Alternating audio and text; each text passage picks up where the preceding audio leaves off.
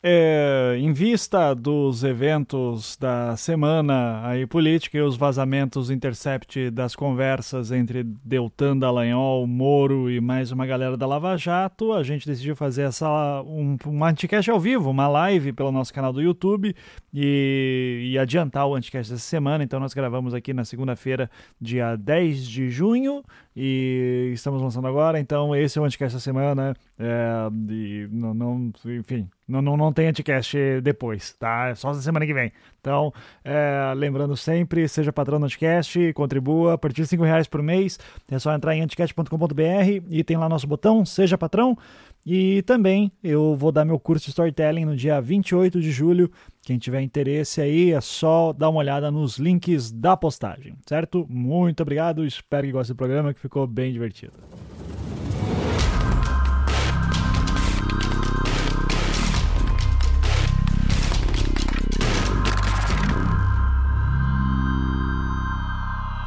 Pronto, finalmente no ar aí. É, mais de 600 pessoas já assistindo, então sem pressão. Começando aí o Anticast 392, que vai ser essa coisa bizarra né, e gostosa que é a política brasileira. O, o fim da República, ou como eu gosto de falar, essa reportagem é um tesão. Então, que é uma citação direta aí do, do senhor Dallagnol. Então, é, estamos aqui, já vou apresentando o time. Então, uh, temos aqui a nossa querida mulher Tamarindo, a rainha da esquerda agora. Tudo bom, Virg... Tudo bom Virgínia? Tudo bem, você. Tudo ótimo. Temos aqui também Tatiana Chicarino, que fazia tempo que não participava. Tudo bom, Tati? Tudo. A, a, a, Tati, como boa analista da Veja, deve ter. Nossa! Sim. Só, só a música do CPM na cabeça. O mundo dá volta. Nossa. Não, mas para daqui a pouco, mas a Veja já falava isso, é. viu? É! Olha aí. Ah, tá ótimo. E temos também nosso querido Gabriel Divan. Não, desculpa! Felipe Abal, né, que é aquele outro cara do Vira Casacas lá. Tudo bom, ah, Felipe? Não, não, eu e o Divan nós somos outros caras. O cara é o Carapanã. Né? É. Então, né, mas estão aqui presente Vira Casacas representado. Massa. E tem a, é, a, qualquer momento também entra o João, que por algum motivo tá postando memes no Twitter e não entrou aqui ainda, mas é logo logo ele chega aí. Então, é, Virgínia, eu vou deixar para você apresentar o que aconteceu. Meu Deus. Porque eu, eu confesso que eu não tinha lido nada ainda e vi teus tweets. Então, Então manda aí, o que, que aconteceu ontem, Virgínia? Bom, dia, basicamente. Dia 9 de junho de 2019. O dia que mudou a Lava Jato, né? Tipo, é, basicamente o Intercept conseguiu acesso a um bolo de de conversas que eu desconfio ser do celular, até o momento, do celular do Deltan. Pra, e divulgou tudo não, só, no tudo não, quem me dera. Só uns, uns highlights de comunicação entre o Deltan e o Moro e o, entre o Deltan e os outros procuradores, que é, creio que é, no grupo FT-MPF, que eu imagino que seja Força Tarefa MPF, então dos procuradores da Força Tarefa, e meio que mostrou que eles é, iam além da comunicação básica que se espera de, entre um procurador e um juiz. Que tem que ter tipo um China Wall entre eles, né? Só comunicar o básico mesmo.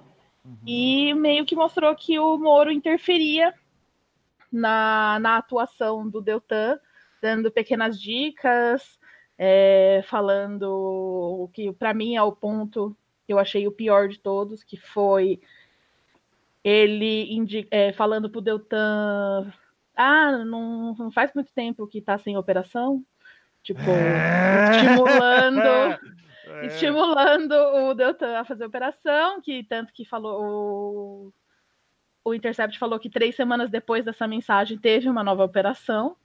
E teve uma, um outro ponto em que o Moro é, falou para ele inverter a ordem de duas, de duas operações, o que uhum. também indica que ele, o Moro estava agindo muito próximo da acusação.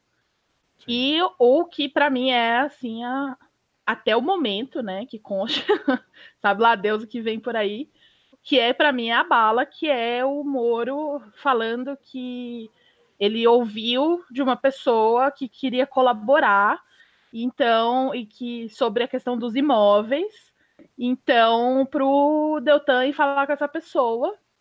E aí o Deltan fala que a pessoa não quer conversar e que ele ia fazer como se fosse notícia apócrifa.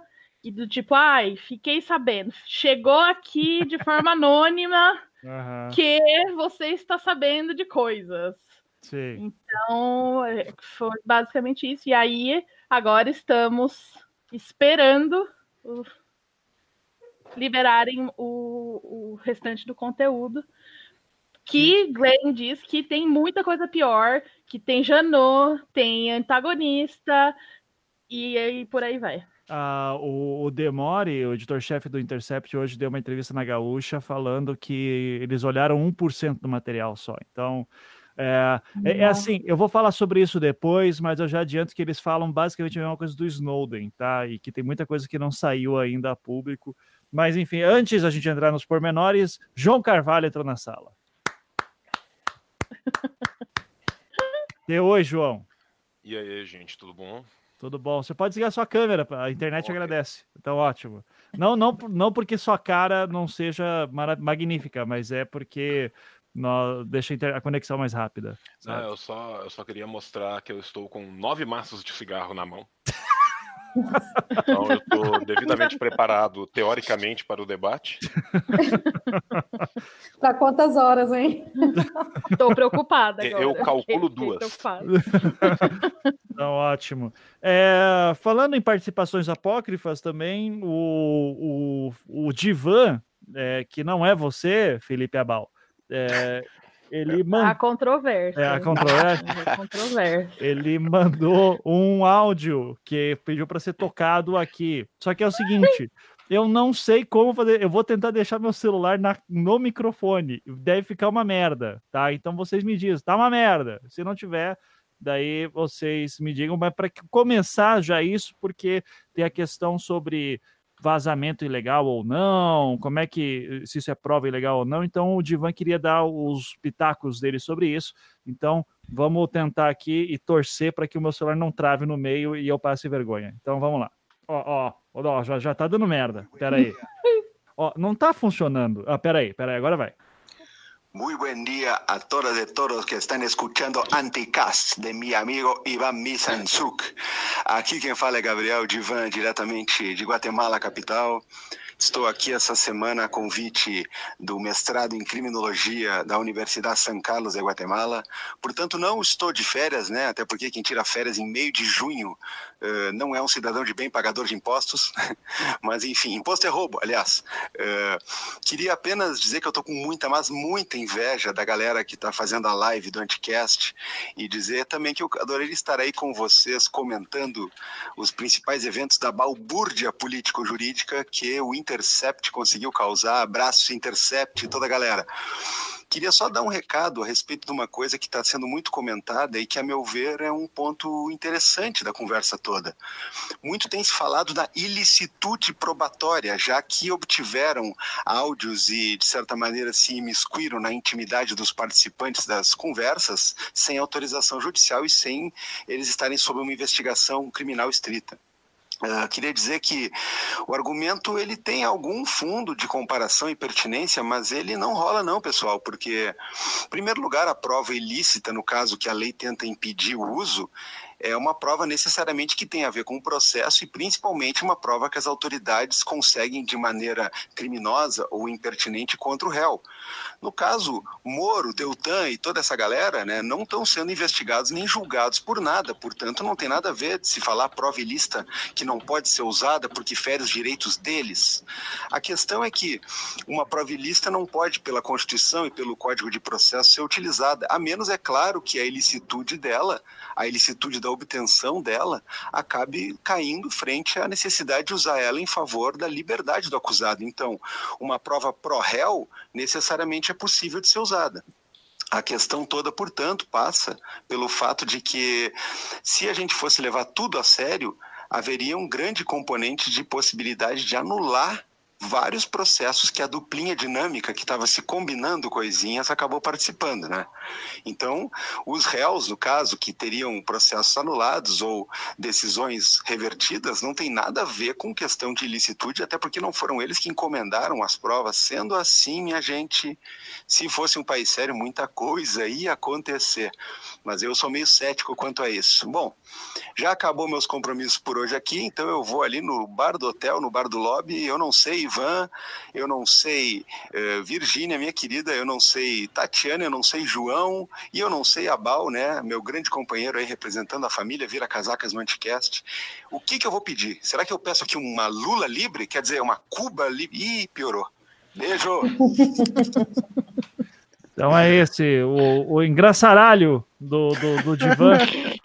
Então, Fe, Fe, a Felipe Abal, você que é a contraparte do Divan, você poderia é, explicar um pouquinho, essa, desenvolver um pouquinho mais isso que o Divan falou, porque o, o Deltan hoje já foi, né? Fez, fez videozinho falando, ah, prova é legal, não sei o que, ah, teve uma galera chorando disso, pedindo para o Glenn ser deportado. Nossa. É, é, teve a teoria da conspiração de que o Jean Willis pediu né, para não ser, para não assumir como deputado, para o David Miranda assumir, porque isso faz parte de um grande complô internacional é, para desestabilizar o governo Bolsonaro. Então, vamos lá. É, focando nessa questão, então, da, das provas ilícitas ou qualquer coisa assim, e principalmente dessa questão de vazamento, é, queria que você desenvolvesse um pouquinho isso que o Divan falou, e daí a gente já toca a partir daí para ver sobre foi ético ou não que o Intercept Meu fez? Deus. Vamos começar por aí. Uh, primeiro lugar, também acho que a gente tem que colocar nessa equação, né, Iva, que sai esse vazamento e Gabriel Divan vai para Guatemala, né? É muito eu acho muito isso. Coincidências, né? É, eu não pois quero é. afirmar nada, né? Mas enfim, hum. Polícia Federal, dá uma batida ali quando ele voltar, sabe? Uh, agora, né, sobre essa questão que o Divan estava falando, assim, sem utilizar a palavra imiscuir, Uh, o que tem é que há uma diferença muito grande, né? Esse paralelo que estão fazendo entre vazamento de áudios da Dilma e do Lula, que foi feito pelo Sérgio Moro, e a utilização de documentos obtidos através de uma fonte pelo The Intercept são coisas completamente diferentes, né? Porque como o Divan estava colocando, uma coisa é se você tentasse utilizar agora, por exemplo, isso que o Intercept publicou, uh, como meio de prova em uma ação movida contra Sérgio Moro ou Deltan Dallagnol, quem quer que seja ali da Operação Lava Jato. Isso, a princípio, não seria possível, porque veja bem, né? A gente está fazendo uma análise aqui que até mesmo eles têm garantias processuais que devem ser seguidas, né? Até mesmo esses caras. Um, de outro lado, aquele vazamento para a imprensa que foi feito em relação ao Lula e a Dilma foi completamente irregular. Tanto que o Moro vai fazer aquele pedido de desculpas depois, extremamente capenga, que agora sai no vazamento dos dados, ele dizendo: olha, na verdade eu não estava, né, eu não senti muito nada. Né? Eu acho que foi extremamente necessário naquele momento. Então, é claro, como uma fonte para ser utilizada em uma matéria jornalística, e inclusive né, para fins disso impactar nos processos da Lava Jato que foram julgados pelo Moro, né? Não, claro, não dá para se olhar como se fosse todos os processos, mas analisar caso a caso o que que teria tido impacto desse conluio feito em relação a, a esses casos, poderia gerar uma anulação. Mas de repente acho que a gente vai falar melhor disso posteriormente do, do motivo exato disso, né? Um, mas como utilização então para eventuais processos contra eles, assim do jeito que está, não seria possível. Apesar de que né? A Virginia depois até pode falar melhor para a gente.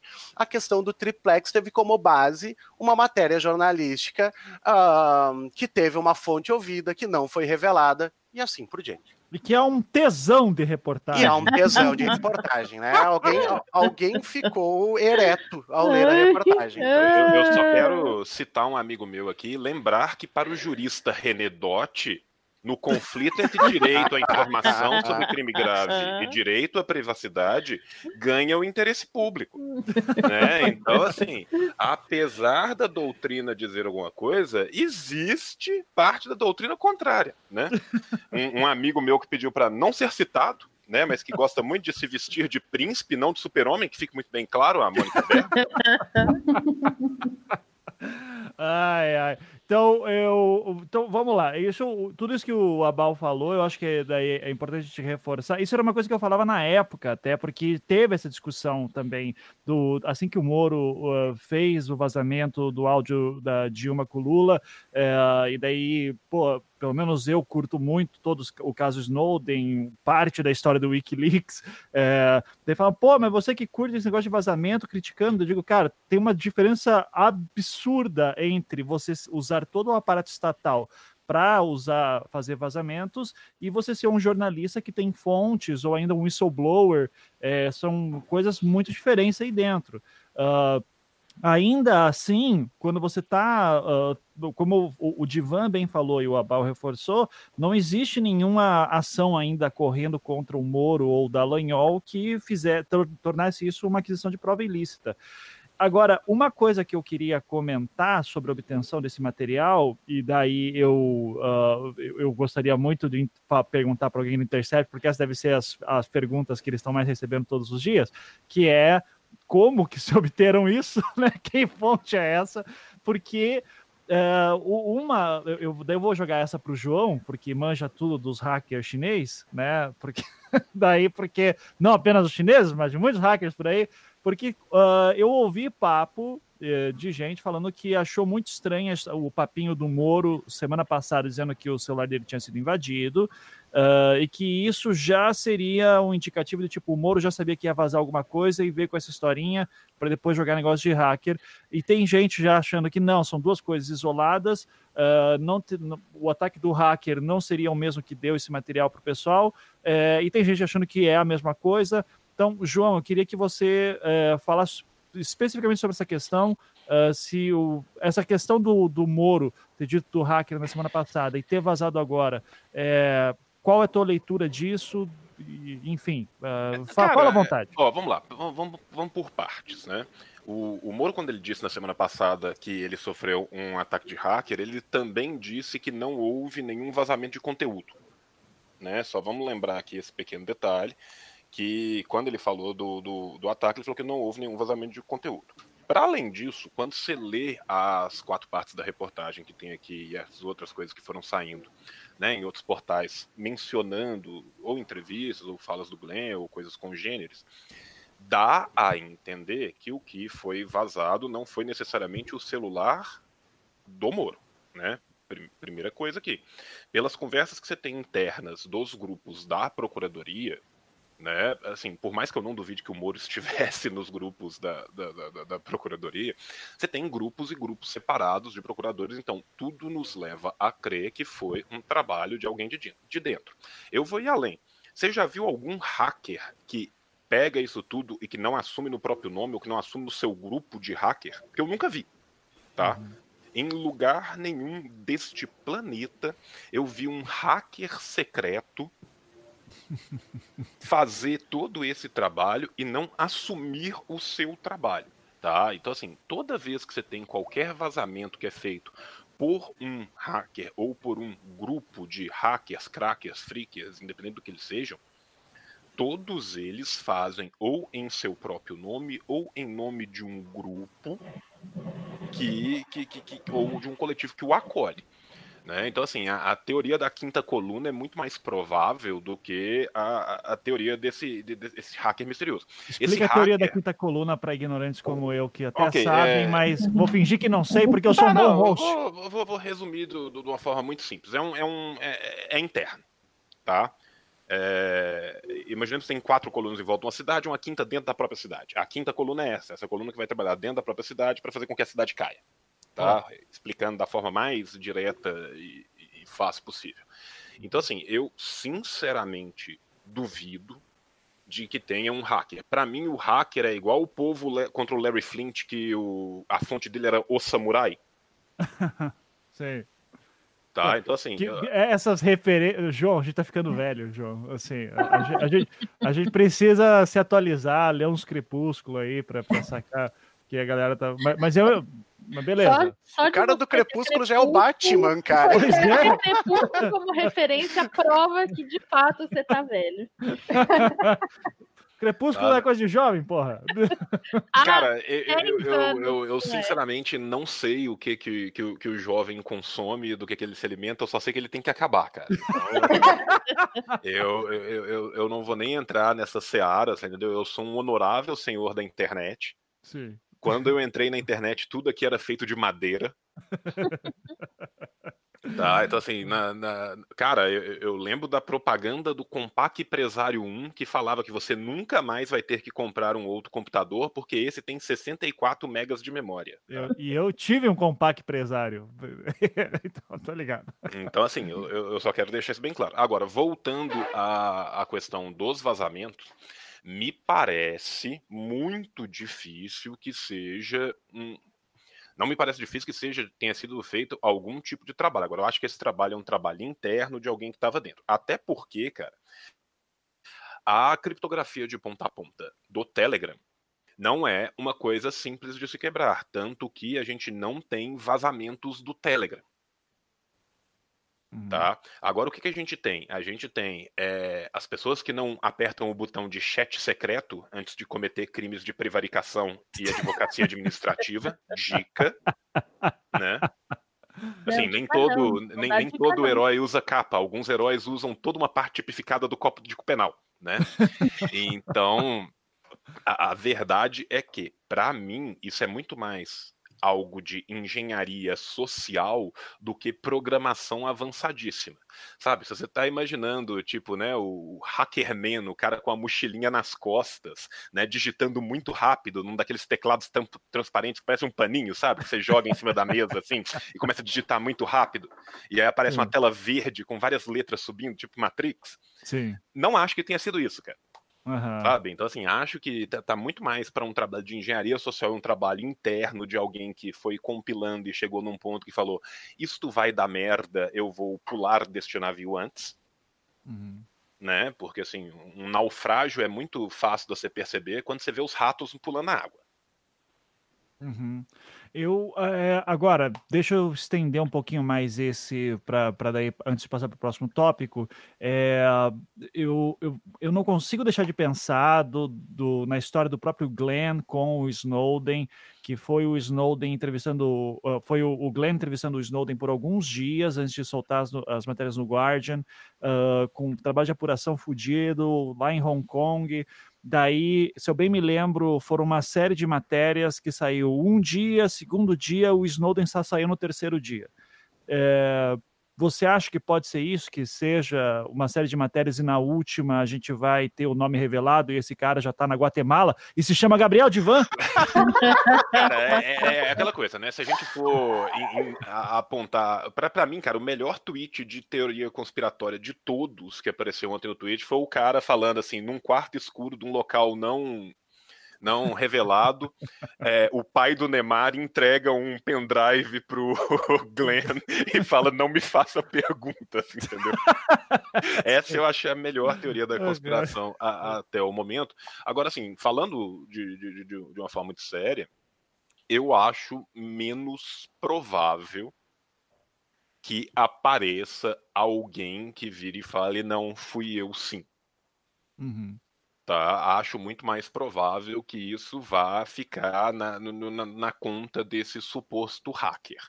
Agora, isso não me faz acreditar que houve um hacker que fez isso, porque assim, é, ao que tudo consta, apesar de que os sites de segurança indicarem que provavelmente a criptografia do Signal é melhor que a do Telegram, outra dica para quem vai cometer crimes de advocacia administrativa, eu não acho que tenha havido uma quebra de código no Telegram e que tipo isso foi uma ação telemática à distância. Para mim, isso é de alguém que tinha acesso direto. Isso para mim tem cara de engenharia social, não tem cara de, de, de, de hacker nem de, de freak, nem de crack, nem de porra nenhuma. Vou imaginar que seria um procurador que estava no grupo há muito tempo, se revoltou com tudo e toma aqui meu celular com todos Não. os backups. Eu acho que, na verdade, não, porque Não. tem, Não, tem porque diálogos. tem, tem, tem diálogo, individuais. tem individuais, tem Ah. Exato. vídeos, tem esse tipo Tem de coisa. E- e- Eu, Deltan e Moro, Deltan e a Carol, PGF. entendeu? Então, assim, é, eu acho eu- Calma, A minha- calma, calma, calma. João, primeiro, daí a Vir... Calma, Virgínia, já vou te dar. Te... Todo mundo vai falar sua teoria daqui a pouco. Aff, Tá, A primeiro, minha João. teoria é que quem tem, quem tem acesso, quem teve acesso a isso, teve acesso franqueado e direto ao celular do Deltan, pelos arquivos que saíram até agora. Agora, quando a gente vê falando que são 1.700 páginas de diálogo, né? Foi o que foi dito na reportagem. Eu estou partindo do pressuposto que seja um A5, né? Uhum. Então, se a gente for mensurar isso em dias Lula, né, é quase um ano de leitura. Ótimo. Virgínia, sua, Então, sua eu- teoria. sou, eu compartilho a minha opinião com ele. Eu- e- mas eu acho que foi mais simples ainda. Eu acho que foi, tipo, esquema celular na cabeceira mesmo. Assim, ah, eu deixei o celular aqui e pegaram mesmo o celular, tipo, ah, cadê meu celular? E depois ele reapareceu, assim, sabe? toca a Uma musiquinha do Missão bem- Impossível no fundo, assim. Não, tipo, se você parar pra pensar, você, você tem acesso ao celular de muitas pessoas. Assim. Cara, cabeceira da cama do Lula. Não, não falei isso. Eu falei, eu falei, não, não tô falando que o Detan tá traindo ninguém, pelo amor de Deus. Não quero ser processada.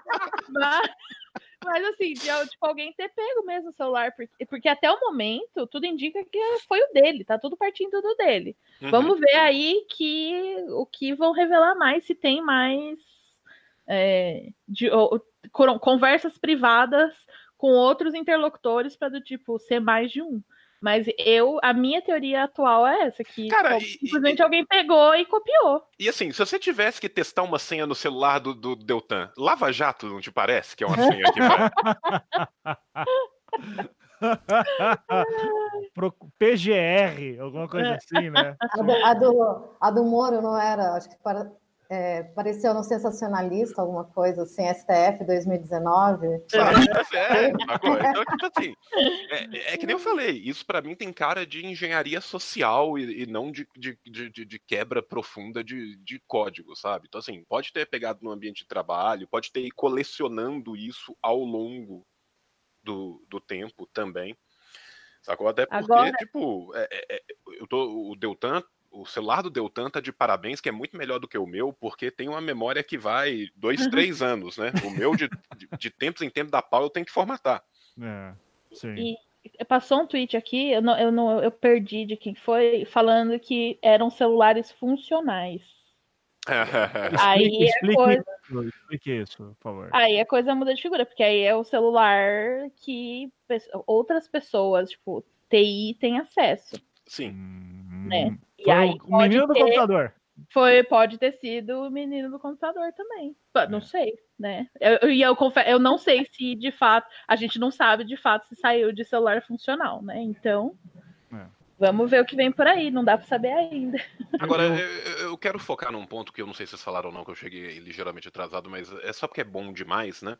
Que é o fato de ter saído e a primeira defesa e desculpa foi fomos hackeados e não, nada disso é mentira. Uhum. Sim. Exato. Né? As assessorias desse pessoal tá de parabéns.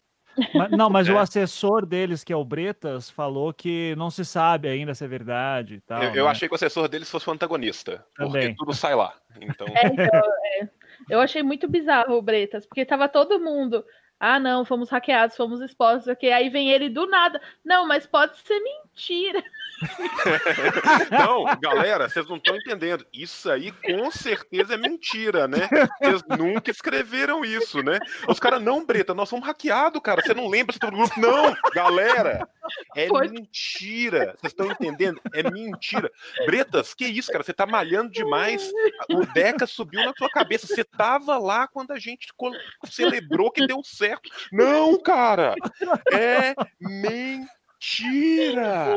CD é maconha, né? É o, o famoso. Sacou? Não, o Bretas é o Berinho do CD no, no, no- no rolê, sacou? Maravilhoso. Agora, é, antes da gente também entrar nos conteúdos em si, é, eu fiquei bastante curioso com uma coisa que a Tati falou agora há pouco, de que a Veja já tinha dito isso. então, então, por favor, que furo 2000... foi esse que eu não lembro? Não, mas não foi nesse sentido. Tá, ok. 2015, eu tô, no, tô nesse momento, né, da, da tese, tô analisando o petrolão. É, para quem assim, não lembra, Tati, pesquisadora sobre a revista Veja, e, e você vai para o céu direto por causa disso. então, parabéns. É, eu estava fazendo as contas, são acho que duas mil edições durante a vida. Parabéns. Durante... É bastante coisa. Mas é, porque tem uma, uma, acho que duas coisas assim, interessantes para a gente entender essa coisa do escândalo, né? Porque está se tratando de um escândalo, esse, né, do vazamento, mas na verdade o, a prática deles é, é de tratar o petrolão e a Lava Jato, né, um dos desdobramentos do, da Lava Jato é o petrolão, como um escândalo de corrupção. Então, é, tem algumas é, estratégias que o próprio Moro e o Deltan utilizaram, né, e outros também, é, agentes aí da, da Lava Jato, para manter a opinião pública sempre, né, energizada, assim, sempre, né, junto com eles nesse passo a passo do, dos escândalos, né, numa tônica bem de denuncismo, assim, cada dia eles soltaram, soltavam uma coisa. Então, isso que apareceu dele, do Moro falar, ah, não está na hora de soltar mais uma operação, na verdade é essa lógica mesmo, né, de manter uma opinião pública sempre favorável. E o Moro, ele é um ator né, político nesse sentido, que tinha essa estratégia muito bem pensada, porque ele tem até um artigo que está até na Conjur, pode deixar depois linkado para a galera. Não é mas... conge, é conjur. É, é conjur. Então, só para deixar claro. Que ele fala das, do Mãos Limpas, da Operação Mãos Limpas na Itália, né? Que é um caso que ele está olhando como exemplar, né? E aí, um dos momentos, ele até coloca lá, enfim, todo mundo pode ler esse artigo, mas ele coloca que os juízes eles têm que fomentar essa opinião pública, porque isso é uma, essa é uma estratégia de que o, o, o escândalo ele pode, poderá ter um desdobramento eficaz de pegar os grandes corruptores, etc. Só que isso, é, assim, para quem está analisando há muito tempo é, escândalos de corrupção, como eles são tratados na imprensa, é muito visível isso que, que agora o Intercept né, trouxe, trouxe à tona, né? A gente não esperava, eu pelo menos não esperava que isso fosse acontecer, mas eu sabia pelas pesquisas que de fato eles operavam desse jeito, uhum. porque é, todos, quase todos, assim, eu diria, pelo menos até agora que eu estou pesquisando, é, os assuntos relacionados a, a, ao petrolão, especificamente, mas a Operação Lava Jato de uma forma geral, não tem fonte quando aparecem na Veja. Disseram que tivemos acesso a. Então, é algo que é, é, é uma operação de vazamento seletivo, muitas vezes. Então, esse denuncismo, ele, ele opera meio que numa lógica de, de quadramento de novela, saca? Assim, é manter a galera é, na audiência ali, quem que é o próximo personagem, qual que é o próximo conflito e etc. E isso, se, é, se, se, a gente for ver o que, pelo menos o que foi revelado até agora pelo Intercept, cabe bastante, né? Então tem uma similitude aí entre o que eles estavam colocando nas conversas e o que estava aparecendo na grande imprensa, né? Ô, ô jornalista, yeah. quer, quer, quer, aqui uma, quer, quer aqui uma quentinha? É, quer uma quentinha? É exa exatamente isso, exatamente isso. Então, a, em nome da fonte, né, que fala a fonte do, do advogado, do padre, do jornalista, eles exacerbaram isso ao ponto de fazer realmente a, o palco ali de é, é, punição já, né, principalmente em relação ao Lula e ao PT, na Veja extremamente, né. E aí o que eu estava falando de que a, a Veja a Veja já diria, disse sobre isso em 2015, é uma citação é, de, uma, de uma reportagem. Eles dizem assim: Sérgio Moro é o primeiro juiz estrela brasileiro a trabalhar fora dos autos pelo fim da impunidade. e aí eles, eles contaram com o, Joaquim Barbosa e dizem: ah, o Joaquim Barbosa foi ótimo, o algoz, o mensalão, mas apesar do seu ativismo, Barbosa nunca arregaçou as mangas em favor dessa ou daquela mudança legal de outros meios que não o julgamento de processos. Então, assim, é, é assustadora essa construção do, do Sérgio Moro como um herói e como isso vai ser trabalhado ainda nessa opinião pública que adere né, ao projeto conservador deles, etc. Né? Claro que tem todo um aspecto legal que vai correr aí, como as instituições de controle vão lidar com isso, a gente está vendo pipocando, é, pode, pode ser que tenha uma CPI, o PSOL protocolou uma convocação para o Moro, o, o, STF também colocou ele em suspeição, a AB, quer dizer, tem vários atores né, nas instituições se posicionando mas a gente tem que acompanhar muito de perto dois, dois movimentos, essa opinião pública hegemônica, como é que ela vai lidar com isso? Assim, hoje eu vi algumas coisas, mas nada que dê para afirmar como é que vai, o que, que vai acontecer, né, em relação à Globo, sei lá, os grandes meios, e como é que essa movimentação vai acontecer nas redes, né? Porque que eu vi é que os robôs já começaram a atuar de uma forma muito intensa. Uhum. Então, é uma coisa super interessante para a gente né, ir vendo, assim. Na hora que eu li ontem à noite, falei, caraca, aqui ó, a prova do que já estava já tava muito expresso nas ações deles. Os robôs e os influenciadores ali da Bolsa ah, Espera, sim. né? Que, que, então, eu não vou nem citar nome porque isso atrai maldição. Mas ah, não, é... gente. Hoje a agência Personalité do PSL, até decálogo de Lenin já citou, né? é verdade. O, o, Partido Novo, né? É. Mas, mas viu, Ivan, isso que a Tati estava falando é bem, é bem relevante por causa do seguinte, né? Uh, esses processos políticos, eles sempre necessitam de uma legitimidade, tanto por parte de quem acusa e principalmente por parte de quem julga. Isso a gente vê bastante em relação aos processos do STF, né? Então é uma coisa bastante comum. E a outra coisa é que hum, até o, o meu amigo Fabrício Pontin estava falando no Twitter a respeito, é que é ver qual é que é o impacto que isso vai ter entre os apoiadores do Sérgio Moro e os apoiadores do Bolsonaro, né? É, Porque exatamente. assim, ó, essa galera tá cagando para tudo isso aí. Tá Se cagando. alguém acha se alguém acha que eles vão chegar agora e dizer, opa, o então Estado quer dizer. democrático de direito. É, não acordar. É, olha não, porque só. a Constituição é verdade, é... né, gente? A Constituição. Vocês vão dizer, né? porra, o Lula foi preso, mas acho que não foi legal, viu, pessoal? Anula aí, vamos voltar. Eles não vão falar isso aí. Claro que não. Eles não vão fazer isso, bem pelo contrário. Olha, periga, periga esse cara virar o Nicholas Marshall, já que a gente está nas referências antigas antigas, né? É, ele é o cara que vai subir numa moto e mesmo contra a lei ele vai fazer justiça. Sim, é justiça é, o, cega. O Exatamente. O juiz instrutor que tem em alguns outros países, né? Que aqui no Brasil isso não é possível, mas de que o juiz não é possível. Né? Não é possível legalmente, é possível na prática mas é, de, de, eles vão sustentar muito essa narrativa a partir de relatos históricos, de operações de corrupção e de um apoio da imprensa que foi, dessa imprensa hegemônica, que foi é, parceira deles nesse processo. Foi, estava junto, porque se não fosse a grande imprensa trabalhando nesse denuncismo cotidiano, novelesco, não, a gente não teria chegado até aqui, certamente. É mesmo, seu Reinaldo? É. Não, não, não. Mas é, mas calma, vamos lá. Eu vou defender aqui o tio Rei hoje, porque.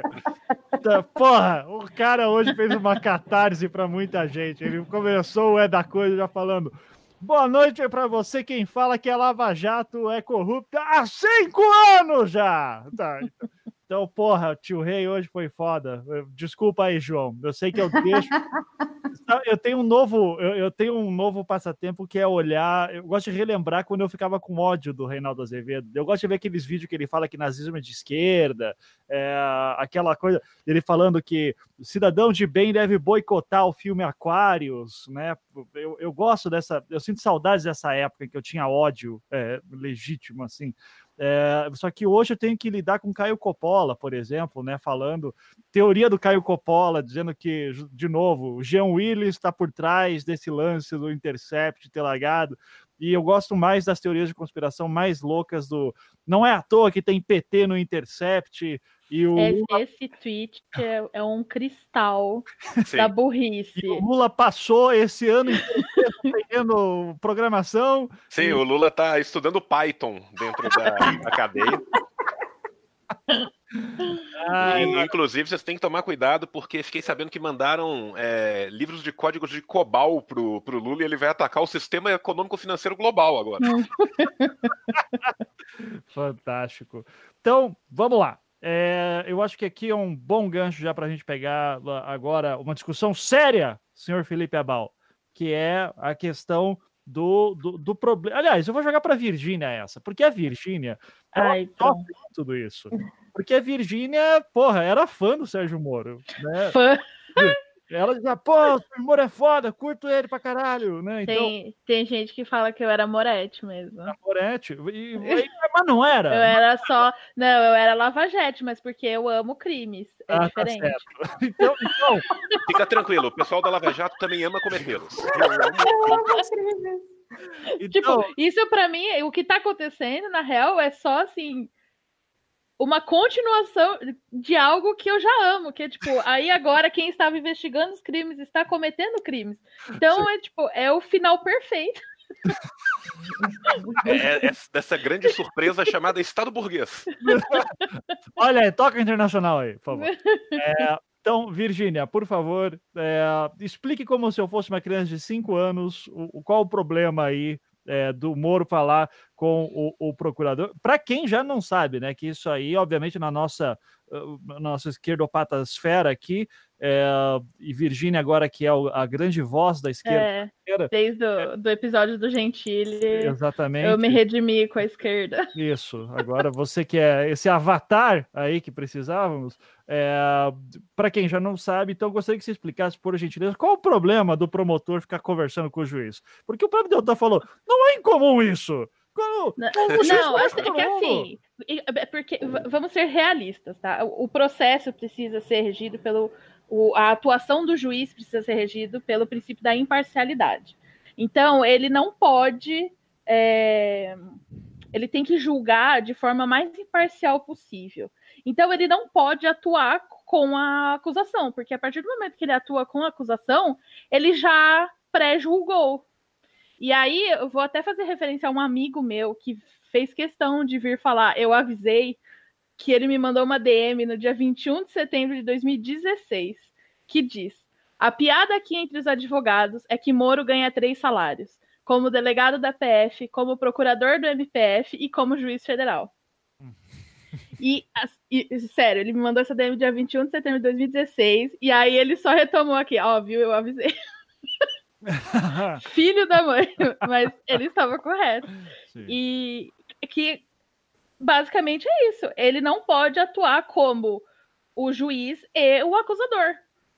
E ele quebrou essa barreira entre, é, entre acusação e quem julga. Sim. Isso Posso compromete. Agora, o... Calma, calma. Primeiro a Bal, depois que a Virginia terminar, porque ela está falando e, e, e é um absurdo homens interrompendo mulheres. Esquerdomachos interrompendo Isso. as mulheres. Então, né? primeiro então... a Virginia vai terminar, daí o Abal fala e o João fala. Então vai Não, lá. mas assim, para mim, o, a, o, ponto principal é isso.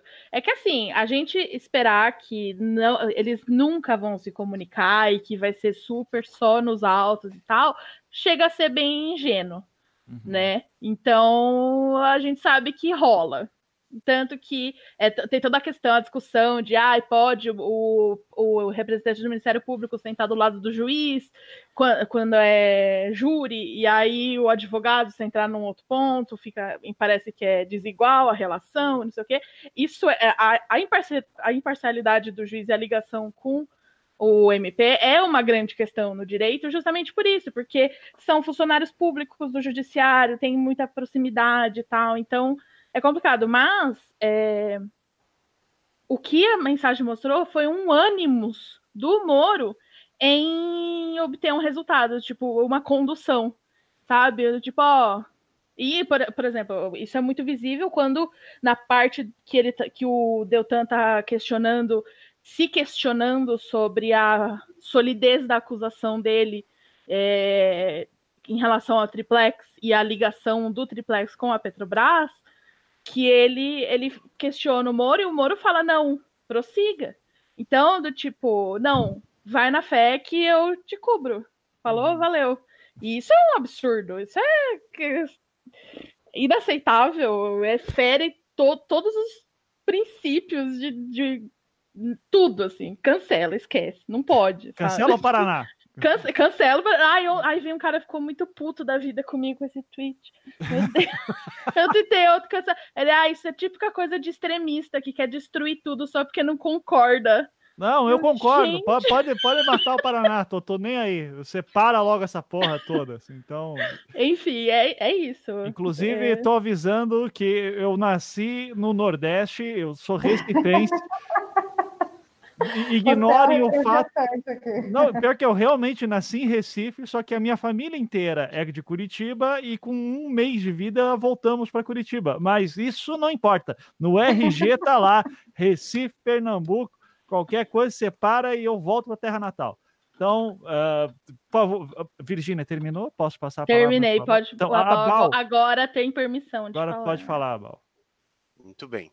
Uh, eu acho, Ivan, que é interessante fazer, né? Como tu falou ali, de, de fazer como se tivesse cinco anos, por causa do seguinte, ó. Tem uma distinção que é extremamente importante da gente colocar, que é, de um lado, o que, que é essa imparcialidade e o que, que seria uma pretensa neutralidade, né? Às vezes o pessoal confunde as duas coisas e não dá para confundir. Uh, porque a neutralidade, que seria assim, ah, o juiz ele vai julgar e ele não tem nenhuma preferência nessa causa, ele não tem um, uh, uma posi um posicionamento político, ele não acha que deve existir um determinado fim aqui nessa, nessa causa.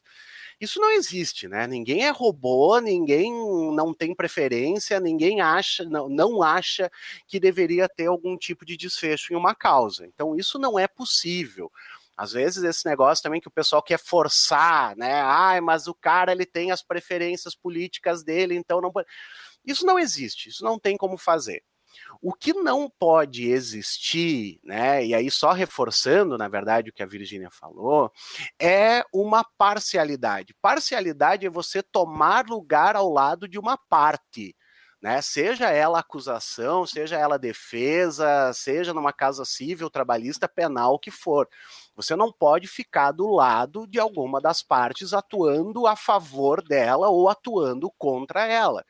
E é aí que fica extremamente, um, extremamente vulgar, né, obsceno, esse caso envolvendo o Sérgio Moro e o pessoal da Lava Jato, porque fica bastante claro que ele toma lugar ao lado de uma parte, ele toma lugar ao lado do Ministério Público. Então, isso não é novidade alguma, isso não é uma coisa que foi feita só nesse caso, isso é bastante comum de acontecer, até mesmo pela questão de uma mentalidade punitiva que existe né, no meio jurídico nacional, que é essa questão de que o Ministério Público serve para acusar, serve para condenar, e juiz bom é juiz que condena. Né? Então a gente tem todas essas coisas uh, todas ao redor desse caso. E principalmente isso. Então não é que se esteja exigindo uma pretensa neutralidade do humor, neutro só sabão, e olhe lá, né? Mas uh, ele não podia ser parcial. E aí é que está a grande questão, porque fica clara essa parcialidade dele, e inclusive a gente pode discutir depois quais são as motivações dele de fazer isso, porque aí é que pode complicar ainda mais para o lado dele. É só isso aí. Perfeito. João, você. Não, então, é, o que eu ia pontuar é, é, é, só o seguinte, né? A Virginia começou falando assim, não, vamos ser realistas, que de, deveria ser assim e tal. É, o que a gente tem que entender é que no Estado democrático de direito burguês, que não é democrático, e que não é de direito, né? O que a gente tem é um idealismo rasteiro de um justo positivismo levado às suas últimas consequências, que finge que as coisas não são como são, exatamente para maquiar e falsear como que a forma jurídica, em última instância, está sendo a, a, a supradefinidora de, de, de alguns problemas no pós-fordismo como um todo. Tá? Então, assim, se a gente tinha nos golpes que eram dados à torta e à direito em todo o capitalismo dependente, em todas as economias dependentes, até vamos colocar aí os meados de 60, 70, né, uma base militar, a gente passa a ter nos últimos 20, 30, 40 anos a base jurídica desses mesmos golpes, né? Então assim, a gente tem que sair desse idealismo positivista que não existe no, reino das pessoas, né, para saber como que as coisas funcionam de verdade. E eu vou ir além, só vou lembrar uma coisa, eu sou, eu sou mestre em história medieval, tem um nome para quem é procurador e julgador ao mesmo tempo, chama inquisidor. é. Tá? O, o, o, trabalho que o Moro fez é um trabalho inquisitorial. Uhum. Tá? Ele foi, ele fez a parte de, de ser o procurador e o julgador da mesma questão.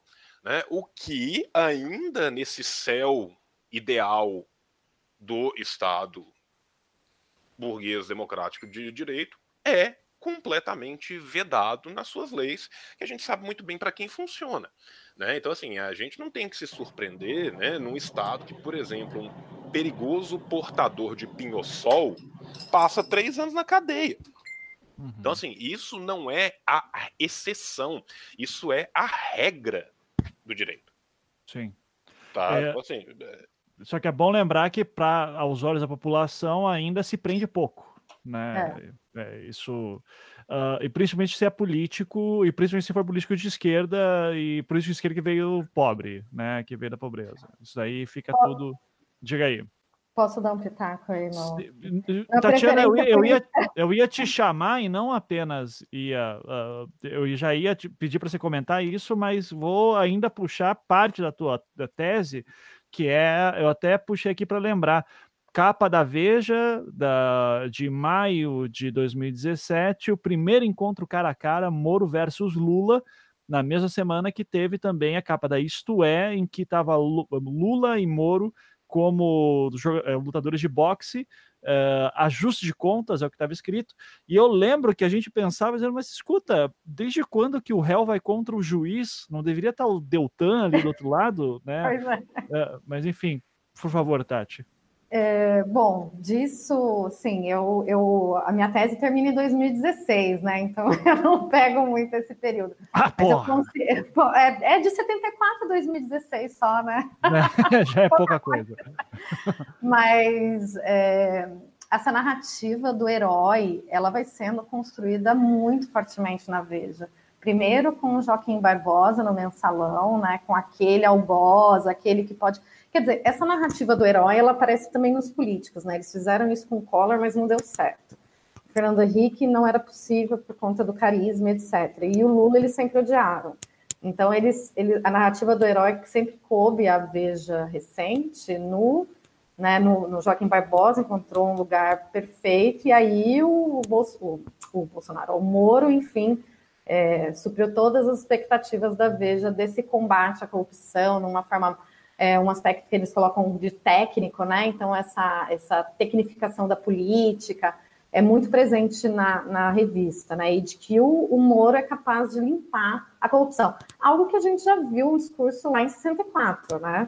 Então, limpar a corrupção, tirar os subversivos, isso, isso é recorrente né, na cultura política brasileira e nos discursos midiáticos isso também vai aparecer, né? Mas o que eu queria é, falar um pouquinho antes também, assim, claro, eu não, eu não tenho é, conhecimento jurídico, como os meus colegas aqui, mas é, sobre preferências políticas, né, de, dessa coisa da parcialidade, versus neutralidade, claro, não tem neutralidade, mas um dado muito interessante, também que vai aparecer no discurso mediático deles, né, dessa é, força-tarefa da Lava Jato, é deles serem uma nova geração, né, uma nova geração de, de juízes, magistrados, de, de procuradores, então eles passaram pelos processos é, transparentes de concurso, meritocracia e toda essa coisa, né? Mas quando a gente vai investigar mais a fundo isso, e tem um pesquisador super interessante aí da tua terra, barra, onde você vive, onde você vive, é um, um sociólogo da UFPE chamado Ricardo Oliveira. Ele tem um trabalho incrível sobre sociologia das corporações, e ele estuda os integrantes da Lava Jato. Então, ele, ele tenta mapear a rede deles, né? De onde eles vieram, né? Sim. Assim, ele tem, ele tem uns resultados de pesquisa muito, muito interessantes, assim. Ele chega a afirmar que eles fazem parte de uma elite estatal hereditária. E o que, que isso significa, né? Você fala, ah, e aí, né? O que, que isso tem a ver com a Lava Jato, o denuncismo, essa prática deles de, de vazamentos seletivos, de articulação com a grande imprensa, de manutenção dessa opinião pública energizada? O que, que isso significa? E aí, meu, ele usa um, um referencial teórico né, próximo ao, ao Bourdieu, mas algo para a gente entender um pouco que eles fazem parte do mesmo campo, mesmo hábitos e, e, e, por consequência, tem uma sociabilidade comum. Então, essa galera, Deltan, Sérgio Moro, é da, mesmo, da mesma turminha, né? Eles, eles é, compartilham de, de mesmas ideologias, de comportamentos, de visões de mundo, e isso é muito interessante quando a gente vai olhar Assim, não, peraí, não é só uma conversa no Telegram. Claro, é, isso é muito importante para a gente como um dado, para a gente falar, bom, eles, eles são parciais mesmo, mas é, é, para a gente entender de onde veio isso e uma, uma voracidade de missionária, assim, sabe? Eles carregar, imbuídos de uma missão de combater isso e esses, esses ditos grandes corruptos, né, que é na figura do, do Lula cabe muito bem, né? Então, vamos tem eliminar a, isso aí. Tem aquela, aquela parte do diálogo que o Deltan fala que de limpar o Congresso Nacional. É isso, é exatamente. Eu achei tão simbólico, porque assim, a gente já discutiu em outro, em um outro podcast, inclusive, acho, sobre a questão messiânica deles, uhum. de, dessa coisa deles, é, dessa coisa protestante de eu nasci com uma missão e a minha missão é limpar o país, assim, essa coisa meio, meio doida. E aquela fala dele no diálogo, eu achei muito perfeita eles terem postado justamente isso. É, é muito é muito Deltan aquela, aquela fala ali e mostra a natureza deles, né? Deles, né? A, a, as reais cores do, das é. ambições deles. E eles vêm com essa, com essa veste né, de, de uma nova geração que é totalmente imparcial, técnica e etc. E na hora que você vai ver, de fato, nem nas suas práticas, e que a gente, que, que a gente, a gente, nós da esquerda, o progressista, não, mas assim, a grande imprensa, a opinião pública em geral, passou pano para isso. Né? Ah, deixa ele fazer desse jeito. Se o Lula for preso, que é o que importa, é, tudo bem. É, é. Então, é uma coisa que está tá no, no alvo do Sérgio Moro desde o começo da, da Lava Jato, especificamente quando a, a, uma das operações, né, porque a Lava Jato tem um monte de operação, a operação da, do Petrolão, eles já começam a, a investigar o que, que a, como é que a gente vai conseguir culpabilizar o Lula é, sobre esse esquema. A gente não conseguiu fazer isso anteriormente no mensalão, mas agora é o nosso momento. E uhum. aí vão puxando. Então, primeiro vai aparecer lá Ros Rosemary Noronha, aí depois vão aparecer as relações com a Petrobras e não vão achar nada, aí depois vai aparecer o De repente, o Triplex aparece. eu uma... tava.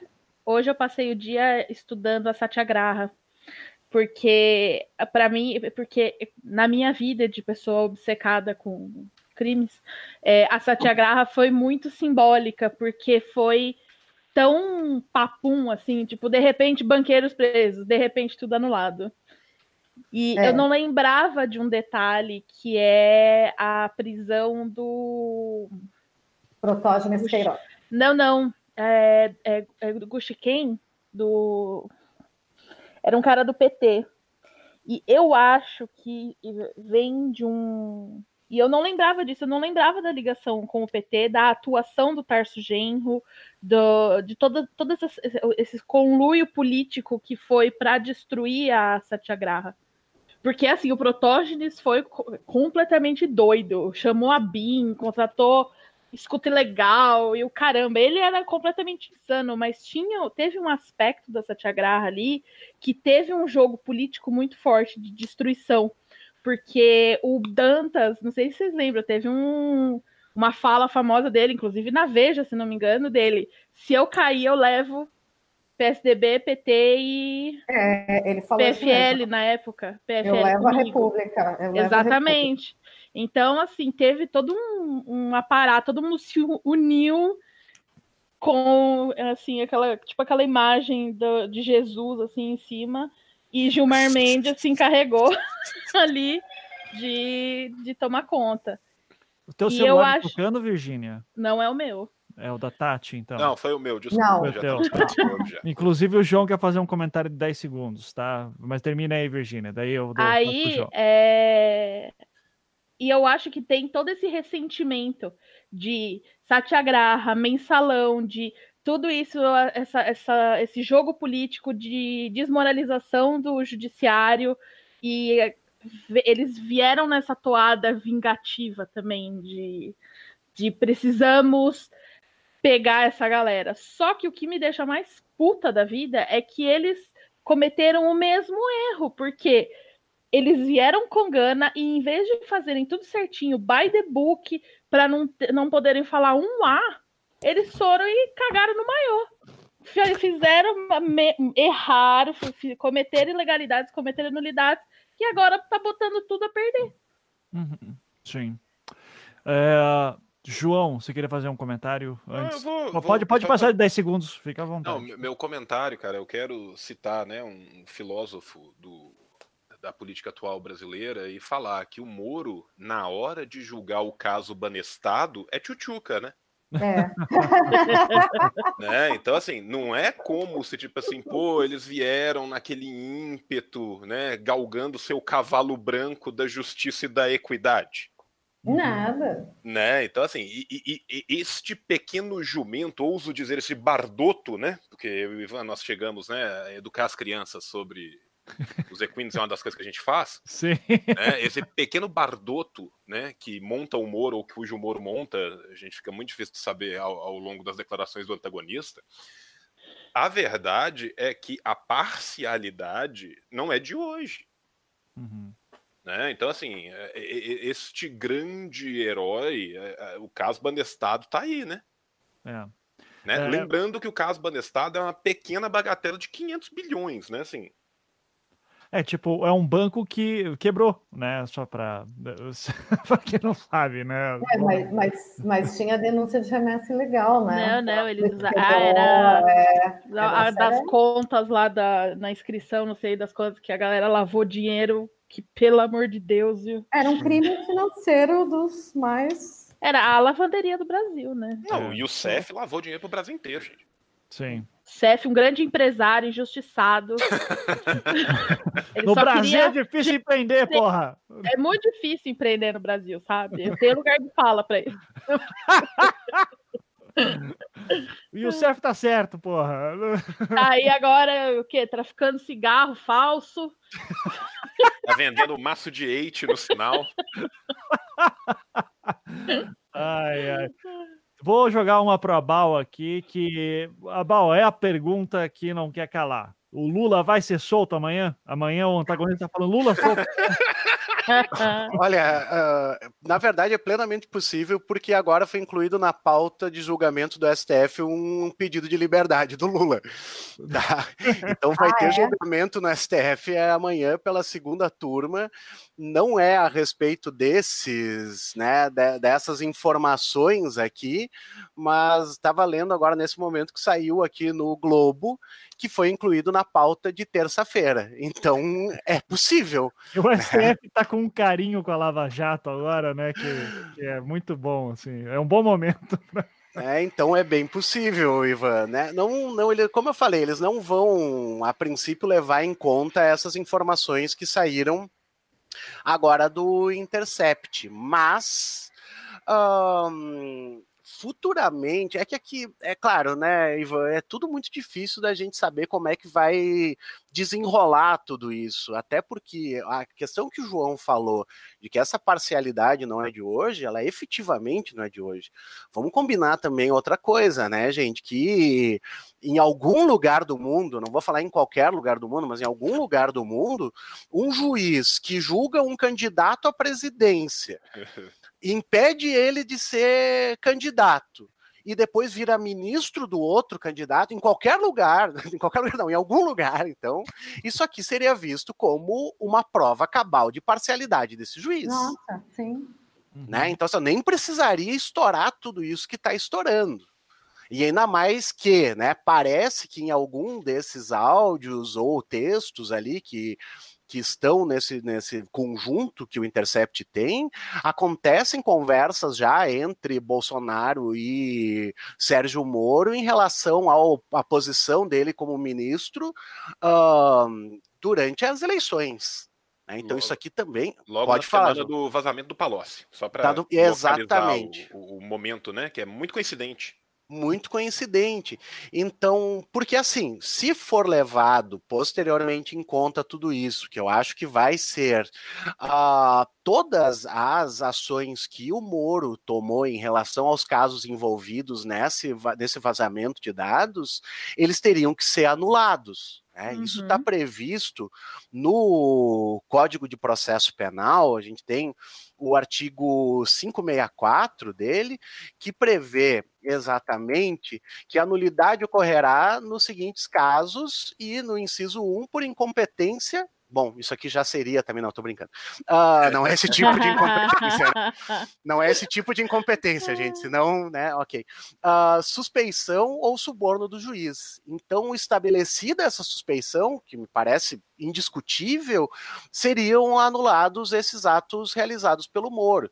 Inclusive, hoje de tarde eu peguei, dei um, fui dar uma olhada em jurisprudência do STJ e do STF referente à suspeição, e não tem muita coisa, mas eu achei um caso similar no STJ em 2003, em que hum, um juiz exatamente ele hum, vai dar conselho a uma das partes não em audiência, ou seja, né, em audiência pode ser feito porque ambas as partes estão presentes, e hum, o STJ eh, declara ele suspeito, declara esse juiz suspeito e declara nulo todos os atos decisórios por ele praticados.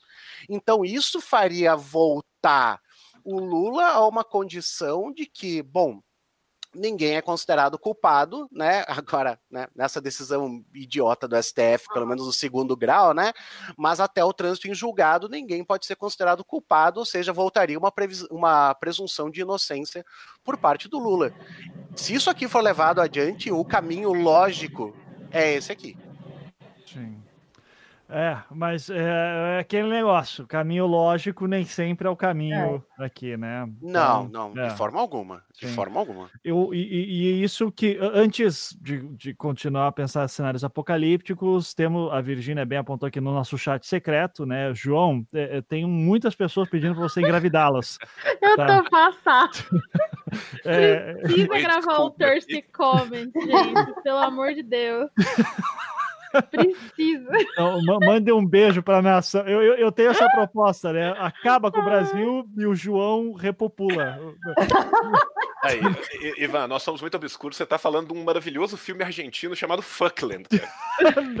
eu não conheço esse. Você não conhece, cara? É, é um cara que resolve é, tomar as Malvinas de volta copulando com todas as mulheres das Ilhas Falkland e tendo filhos argentinos, por isso Fuckland. Pô, que maravilha, ótimo. Parece, parece de muito bom gosto, inclusive. Né? Vou procurar. Mas enfim, vamos voltar aqui. É, Infelizmente, o, o Abal falou isso antes, todo mundo concordou, e eu meio que entro nessa também. A Tati também falou isso bem. É, eu não consigo ver isso como um momento em que, sabe, a galera que votou no Bolsonaro vai dizer, porra, é mesmo, hein, velho? Que foda, né? é, então, uh, pô, o Lula é um puta injustiçado, né? Que, que caralho, né? Pô, vai lá, leva uma vela pro Lula, dá bom dia para ele também com a galera. Então, é, apesar de tudo isso, quais são os caminhos que tudo aponta aí para vocês? O que, que vocês apostariam daqui para frente? E eu vou começar é, com a Virgínia, que aí sabe bem os rumos da Lava Jato, daí a Tati em seguida, enfim, vamos daí continuar. Vai lá, Virgínia.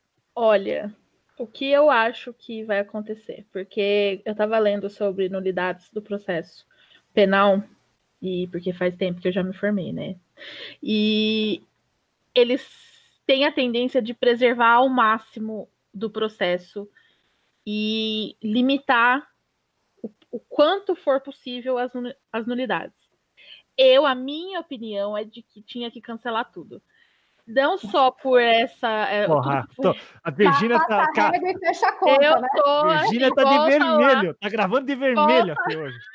Porra, do começo. E, e justamente porque para fazer do jeito certo e punir, gente, tipo, porque se isso é se for considerado nulo de origem, que é o que deveria acontecer, sobre o Lula eu tô cagando. É Sérgio Cabral, é Eduardo Cunha, entendeu? É, é, Cunha. é uma galera muito pior. Todos os doleiros, todo, é, todos os diretores da Petrobras, que eu não sei quantos estão presos ainda, mas assim, é uma galera, é muita gente que vai sair, entendeu? O Lula é o de menos nessa história. Uhum. É, inclusive, eu, uma das coisas que eu acho é que isso vai facilitar muito o habeas corpus dele.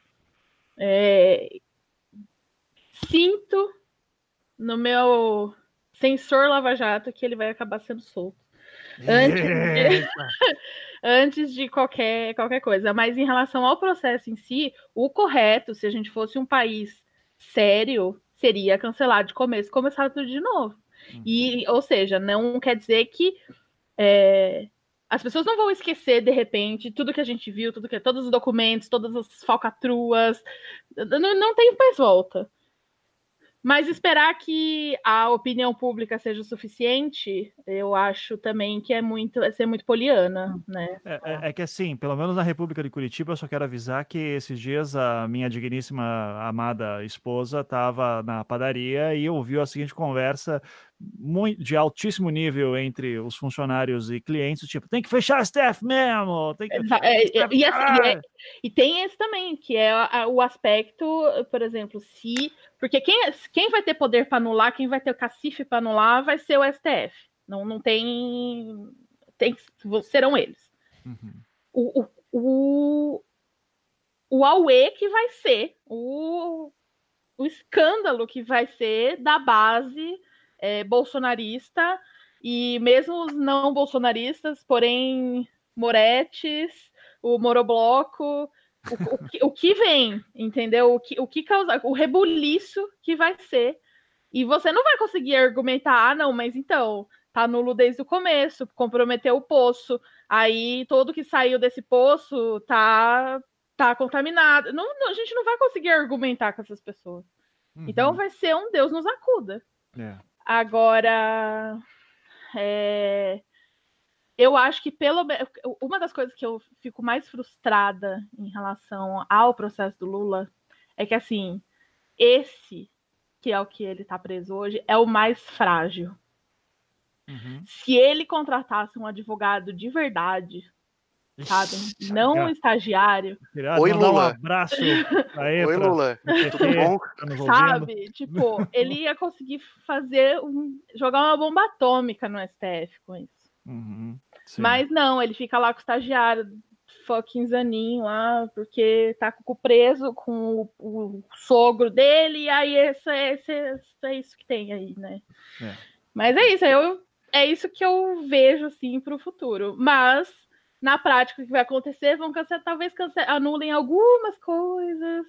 É, o, o, Lula consiga o habeas corpus, e aí vão empurrando com a barriga até esfriar demais, todo mundo já até saiu da prisão, já tá tudo meio que morto, e aí anulam. Eu só hum. imagino o, o, climão que vai ficar quando cruzarem com o Palocci assim na rua. Ai, tá, meu né? cristal. É. Ai. Falou, se você estiver ouvindo isso aqui, me manda DM, vai, por favor. Tá, beleza. Tati, manda ver aí, o que, que você acha que vai dar disso tudo? Eita, nós. Bom, vamos lá, né? Fazer futurologia aqui. Mas acho assim, tem, tem dois aspectos, né? Um que é essa parte institucional, que a gente tem que ir acompanhando como é que vai ser o desenrolar, né? O que, que o legislativo vai fazer, como é que o, o STF vai se comportar. É, então tem todo esse aspecto né, institucional aí, mas eu acho que nos próximos dias é, a disputa vai estar tá na disputa da narrativa pela opinião pública e essas instituições fazendo, né, agindo aí também, né? Então vai ser é, esses dois, esses dois eixos aí, digamos assim. Agora, você tem uma coisa que eu acho que está muito, muito fresco para a gente analisar se é mesmo uma crise de hegemonia. Porque se for, né, se não é um aspecto conjuntural e, como, como a Virginia falou, vai acabar arrefecendo, e aí, sei lá, o Lula, Lula tem o habeas corpus e o, o Moro perde o cargo de ministro e a vaga do STF. Ok, tudo bem, né? Isso é uma coisa é, pontual, mas é, de fato, se a gente pensar na estrutura né, do, do, do, combate à corrupção, de como é trabalhado isso, de como é investigado isso, pode ficar colocar panos quentes, né? Então, eu acho que assim a, a grande imprensa ela tem muitos recursos para manter uma narrativa de longo prazo, né? Isso vem sendo construído desde 2004, não é de agora.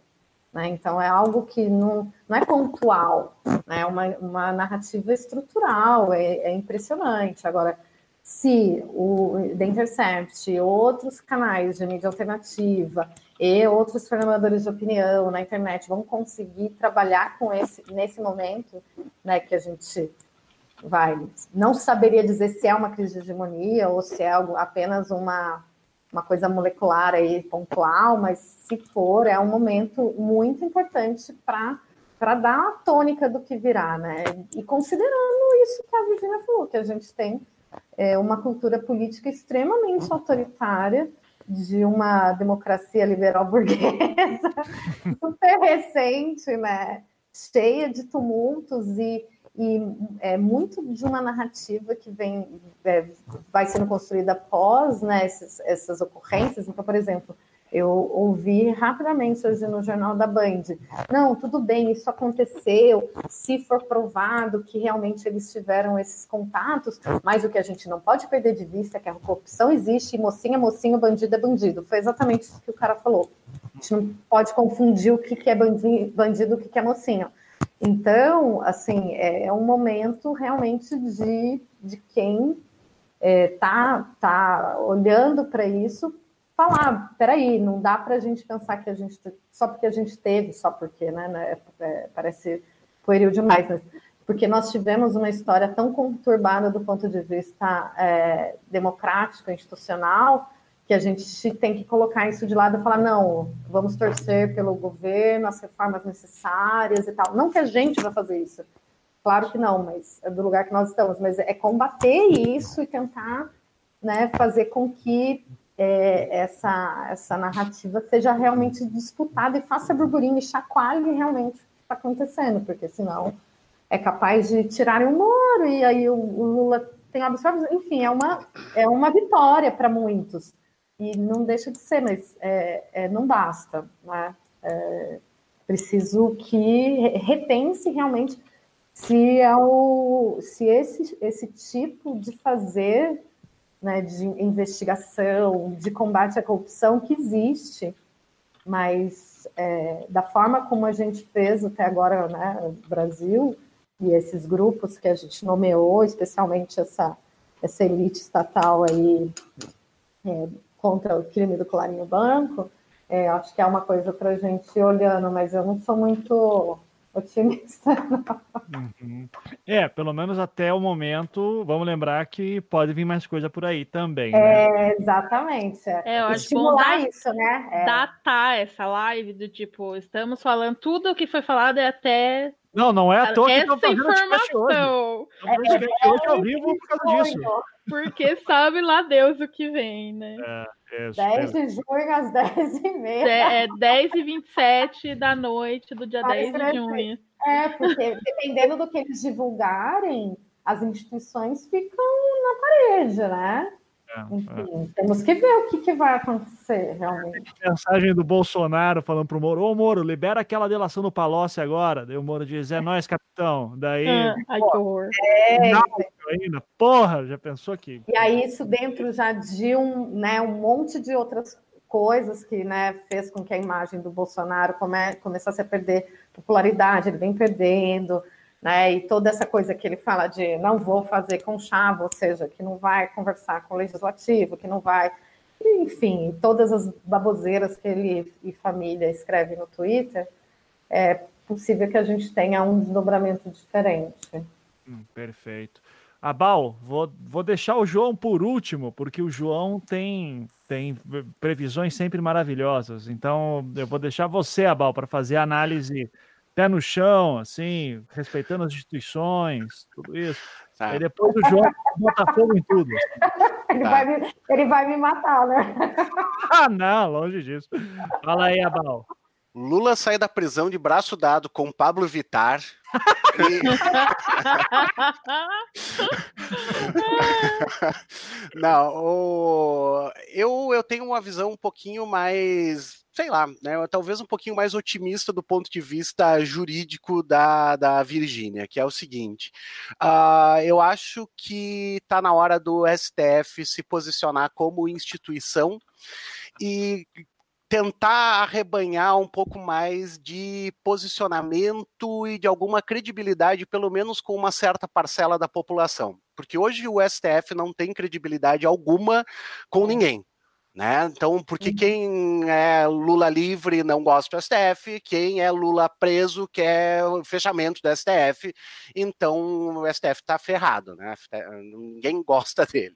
Então, agora talvez seja o momento de pegar, pelo menos em relação a uma parte, e dizer: ok, né, foi feita uma irregularidade, está comprovada, estão nulos os atos realizados pelo Sérgio Moro uh, durante esse julgamento da Lava Jato, que vai redundar no, no, na soltura de várias pessoas, em que se reverta, então, uma grande quantidade de, de, de pessoas que estão, de casos que foram julgados. Bom, Politicamente, eu insisto nisso, Iva, de que não vai ter um impacto grande, não vai ter um impacto grande politicamente, no sentido de se perder alguém que gostava do Moro, que era fã do Moro, que era fã do Bolsonaro, dizendo: Nossa, eu pensei que estava tudo. Eu queria golpe militar constitucional. Se não é constitucional, eu não quero, sabe? Isso não vai acontecer por isso que desde já a gente tem que lembrar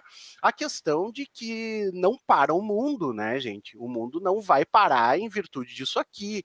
Uh, tu sabe que não dá para divulgar que tem greve geral dia 14, né? Que tem que continuar essas movimentações, porque se tem uma coisa boa de tudo isso que a gente pode tirar, é a questão de que está sendo escancarado o que uma boa parcela de pessoas já sabia, em relação a essa estrutura política do judiciário, em relação ao quanto você não pode confiar no judiciário e na atuação uh, em cima dessa figura de lei né? Então, o, minha, minha previsão é que sim, vai ter muita coisa. Depois, né, até o Tiago aqui lá do Pistolando me mandou que a gente deveria fazer depois um bolão a respeito do que, que vai estar nos próximos vazamentos do Intercept.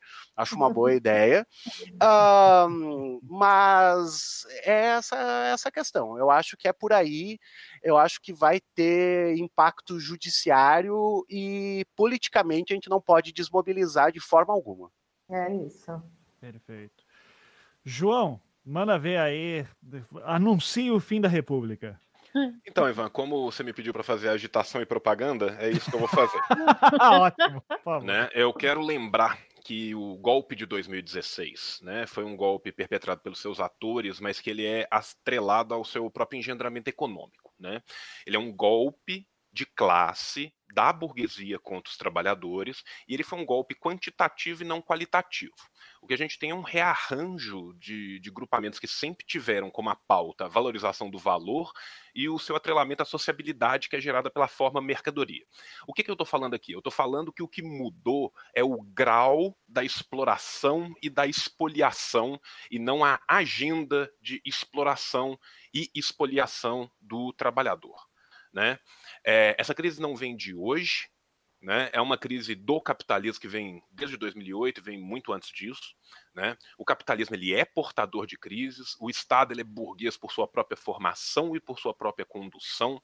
Estado e direito não são partes do golpe, eles são o golpe.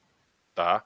O que a gente precisa é, para ter uma verdadeira emancipação do homem no Brasil, é continuar e aprofundar a nossa luta. Tá? Dia 14 tem greve geral.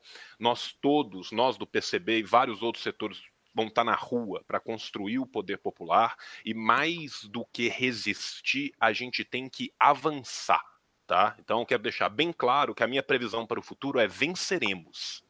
Tá? Em relação às outras coisas que, que provavelmente vão acontecer agora, eu quero só lembrar que o, a, a, forma jurídica ela vai funcionar feito um dominó. Tá?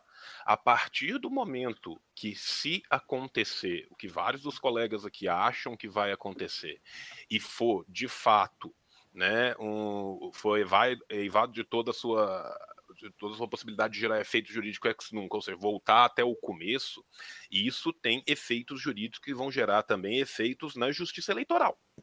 Né? Deixar isso aqui bem claro. Então, eu acho que este samba está só começando e a gente tem que se organizar para que a gente não toque este samba para Reinaldo Azevedo dançar.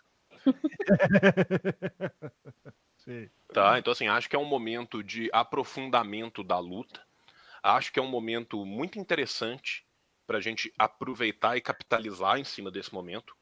E lembrando, né, da não divulgação da greve geral no dia 14. Não tá? pode divulgar a greve geral. E lembrando também que boa parte do que aconteceu aconteceu precisamente por a gente ter uma esquerda liberal juspositivista né, que morreu abraçada com a sua visão ideal de instituições que só existem num conta carochinha. Desculpa, João, certo? Fala na cara!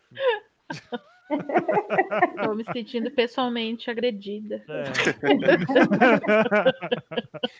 Gente, é, a Luciana Genro hoje publicou falando sobre as denúncias do Intercept. Nunca é tarde para autocrítica. Ah, ótimo, tá certo. É, quer terminar, João? Ter, ou terminou já o seu momento de inspiração, o, Não, seu chamado à luta? Eu estou bem satisfeito com o meu chamado à luta. Eu tenho certeza que o, o restante, o, as próprias massas o farão. Perfeito. Eu, obviamente, não podemos encerrar essa live uh, sem citar duas coisas muito importantes. Que primeiro, aquele PowerPoint foi planejado, né? E Foi planejado. Nossa, isso é tão triste, né? Em níveis diferentes, né? Ele não só planejado, como ele passou bastante tempo remoendo o PowerPoint e Nossa. tipo criando e desenvolvendo e Não, trabalhando e, nele. Isso e foi o mais absurdo. Ele reclamando depois com o Moro, falando, pô, estão me zoando pra caralho, tem vários memes e tal. E o Moro, não, cara, é demais. Não fica assim, não, bem. amiga, sua louca. Você é uma cometa, brilha muito, amiga. Ai, e, e, sabe o, o, triste é que eu lembro, eu acho que eu participei de um visualmente, que é o outro podcast aqui da casa que é sobre design, eu, ou eles participaram, eu não, ou eu não participei, só ouvi, eu não lembro, minha memória já não estava das melhores, é, mas eu lembro que foi um comentário entre designers do tipo, não, aquilo foi planejado. E essa confirmação, não sei se deixa feliz ou triste, sabe? Do tipo, porque de repente tinha uma esperança, tipo, não, aquela merda ali foi sem querer, e não, realmente foi, foi daquele jeito mesmo. É, e eu, eu queria fazer um ranking né, das melhores mensagens, porque eu lendo hoje, o, o Deltan realmente é um personagem à parte nesse sentido, né? Porque eu preciso falar, apesar de ter nascido em Recife, me considero mais curitibano porque a, né, a cultura é, que não faz vem querer, é. querer livrar é, o seu agora. É, é desculpa. É, Mas é, eu, eu fiz um comentário, um comentário aqui, né, de, no Twitter mais cedo. Eu, como um bom curitibano, consigo imaginar perfeitamente o puro casto e temente a Deus Dallagnol falando tesão como sinônimo de bom demais, porque para quem não é aqui da, dessa região do inferno, é, a gente tem pessoas que se assustam quando falam tesão, como tipo, pô, que foda, que legal, pra caralho. Faltou piar antes. Né? É, faltou e terminar a frase com daí também. Daí. É. É, mas ele fala aqui, né? O Deltan está falando numa mensagem. Sabemos qual a fonte da matéria? Será que não vale perguntar para a repórter, Tatiana Fará? Qual, a, qual a fonte dela? A fonte dela, que seria a fonte. Acho que vale formalmente se ela topar, dá para ouvi-la, porque se, é, se ele já era dono em 2010 do Triplex, Reticências, a reportagem é um tesão mas se convertermos em testemunho pode ser melhor. Então, relaxa que isso é comum aqui nessas terras. E depois ele fala: ele diz assim: consegue o celular, consegue para mim o contato da repórter que fez essa matéria? Ele teclou: pede celular, please. Aí, cara, uma pessoa que escreve please, cara, que ódio, né? Mas e ele, ele, escreve bonitinho, assim, ele não escreve please, P-L-I-S, né? Ele escreve no inglês correto, assim mesmo. O português é uma merda, mas o mas que não dá para exigir muito também no, no, no, nesses aplicativos. Agora, o, o, a, a cereja de merda nesse Sunday para mim é perguntou porque é, é, que ele tá assim, né? Ele estava preocupado da, da, da, da apresentação tal. E daí ele fala ali, é, a matéria do Intercept fala, mesmo antes de ter o telefone da jornalista, no entanto, Dallagnol já parecia aliviado quando retornou ao grupo Incendiários ROJ, em que postou às 23 e 08 Vocês não têm mais a mesma preocupação que tinham quanto ao imóvel, certo? Pergunto porque estou achando top. Puta, o Deltan fala top, cara. Que você imagina não, o sujeito calçando um sapatênis, né? Essa não, mensagem, e ele né? acabou com o uso do top até de forma irônica. tipo, assassinou o top. Cancela o top também. Tô Chega. achando Não top. dá mais. Maravilha. E eu, queria que vocês falassem os momentos prediletos, então. Ah, cara, não. Ah, não vai, fala aí, João. Ele e o Moro no, no Facebook comentando a fantasia, cara. É, eu, eu, eu do príncipe, pra mim. Nossa, pra mim cara, foi... aquele é muito momento de dois brother no meio de uma segunda de manhã, tá, tá aquela pausa no serviço, já tomou dois cafés assim e tal, sacou? E, e aí, tipo, cara, é, é, é, o tipo de mensagem que eu trocaria com um mordente, sabe? Tipo, do decrépitos, assim, sabe? É, eu, eu acho aquela mensagem fenomenal. Ainda mais ele falando no final, pô, confundiu porque eu estava de príncipe. E, e, assim, eu fiquei muito triste, porque o Intercept deixa muito claramente dito que eles não vão revelar nada que, que seja pessoal e Pô. tal. Né? Tipo assim, eles colocam aquilo ali para mostrar essa profundidade, né? Que no começo era senhor juiz, no final do, do diálogo já é porra, piá, que tesão, né? E, e apesar disso, cara, se tem esse tipo de comentário, cara, eu queria ver muito, tipo assim, troca de menes. Sim. Certeza que eles ficavam Nossa. trocando. Sabe? Tipo assim, pô, o Moro, as, na, na, no sábado, às quatro da manhã, um Moro ligeiramente bêbado manda um vídeo de Serjão Berranteiro pra Dallagnol. Aumenta o volume aí, cara. É louco demais. Traga só esse maluco. ah, ó, antes de continuar com as partes prediletas, eu ignorei que a Tati disse que tinha uma pistola para fazer pro ah, João. Verdade. eu ignorei, desculpa, Tati. Você vê. Bom, silenciando mulheres, né? Patriarcado aqui. Silenciando é... mulheres. O machismo é estrutural. Desculpa. Ó, ó, a fala do João foi maravilhosa, mas emancipação do homem não dá mais, né? Tem que ser do homem, da mulher, ou sei lá de quê. Do não, homem do, só não, de, hein? De, de, não, pelo amor de Deus, né, gente? É, vamos mudar isso aí. É! Quê? Vamos se matar todo mundo, como boa esquerda aqui, assim, vamos todo mundo se matar agora. Ah, eu, eu, eu e a Virgínia aqui, ó. É, né?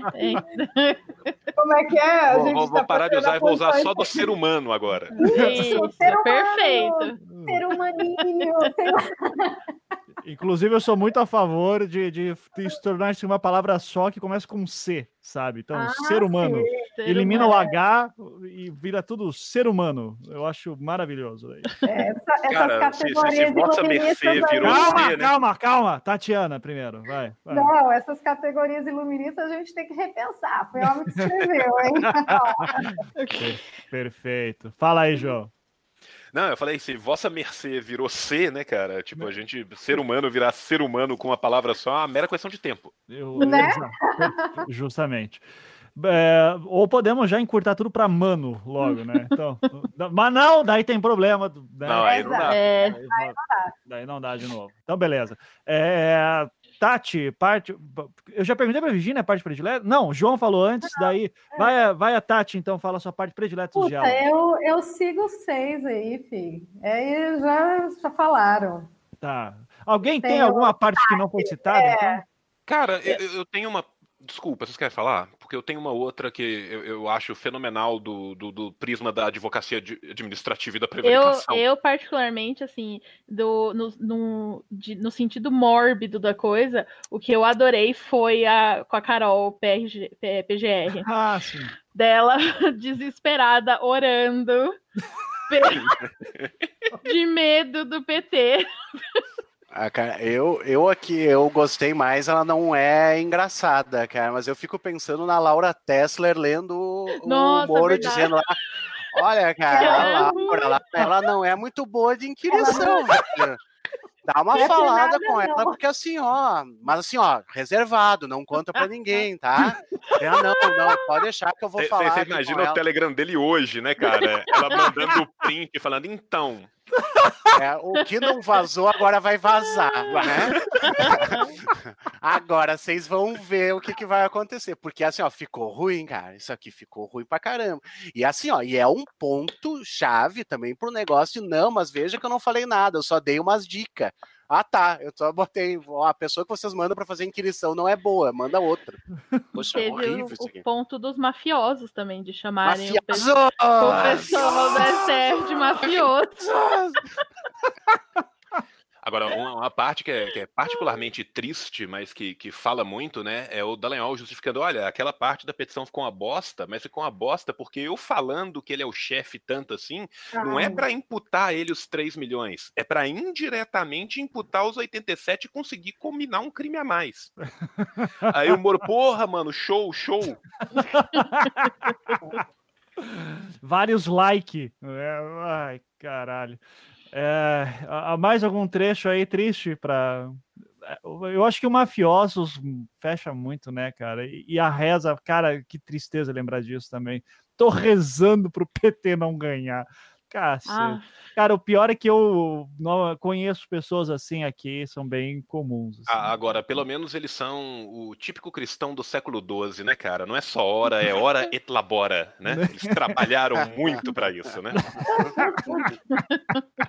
Então Ah, você meu- vê que tem todo um renascimento pós-gregoriano ali, é uma coisa muito bonita teologicamente. As referências do João. são, olha, tá muito de parabéns, cara. Cara, mas eu, eu só queria muito que vazasse as playlists do Moro, cara, eu, do Spotify. Inclusive, eu quero saber que podcast que ele ouve, cara. Isso aí eu tô muito curioso. Por favor, Moro- demore. Né? o Moro é demais que ouve Code- Coldplay. É muito. é, Tipo, Ele ouve, a ele vibe ouve o tio, dele. ele ouve o tio nu, com certeza. Cara. É, todo besuntado ele ouve. Ah, que isso, cara? O, o Moro faz rosca concentrada na academia ouvindo Imagine Dragons, cara.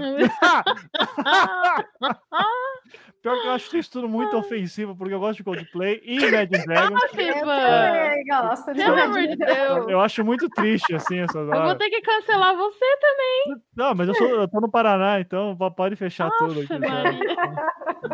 Tá tudo errado mesmo. Isso, o Nickelback eu também falo, assim, publicamente. Que Pelo amor de Eu Deus. gosto, gosto muito, inclusive. Pra que baixar o nível? Desculpa, né? Não, é esse ar, é água de Curitiba, cara. Tem alguma coisa nela que assim. É... Cara, eu queria mesmo era o grupo que tá o Bretas dando esparro nessa galera. Porque esse é o melhor grupo do Telegram, cara. Sim, não, certeza que ele é o do grupo que fica mandando mensagem motivacional. Seis horas da manhã, falando Vamos que tá malhar, galera! Porra! tá pago já, selfie de academia. Certeza que ele é essa pessoa do grupo. O... Bom, enfim.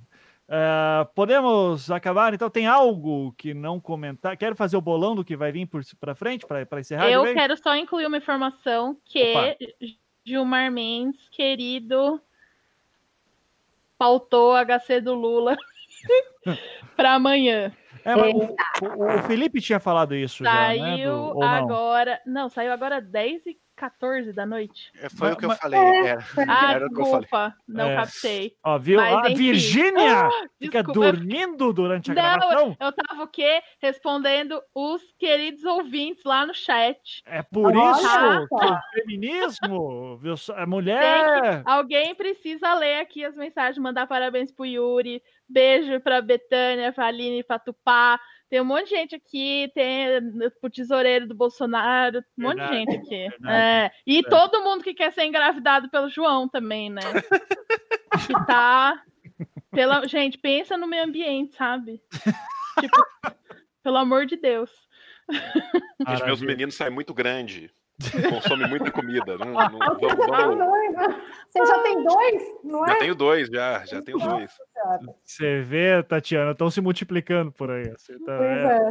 o perigo que essa nação passa aí. Ah, agora como a revolução, ué. Não, e depois, e e depois fala que comunista é antinatalista, né? É, Não é? Maravilha. Vamos fazer o bolão. Vamos fazer o bolão, então. O que, que vai. O que, que vai O que, que você. Olha, o que, que vocês querem que saia, né? O que, que vocês falariam? Porra, isso fez meu dia. Então, começar aí com a Virgínia. Eu quero. O que, que eu quero que saia? Eu quero que saia toda a comunicação com o Bretas. Eu quero. Deixa eu pensar. Eu quero eles falando sobre o impeachment e sobre é, o caso do sítio. Uhum. Eu quero Janot. Eu quero ver a parte da JBS também. Toda aquela treta da JBS. Muito Hum. boa. Eu acho. E eu queria muito ver as fofocas.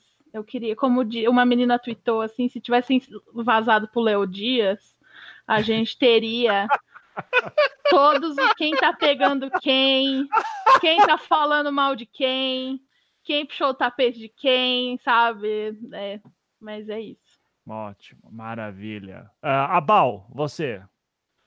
Eu quero nudes, né, gente? É, o que mais que vai querer, sabe? Não, não.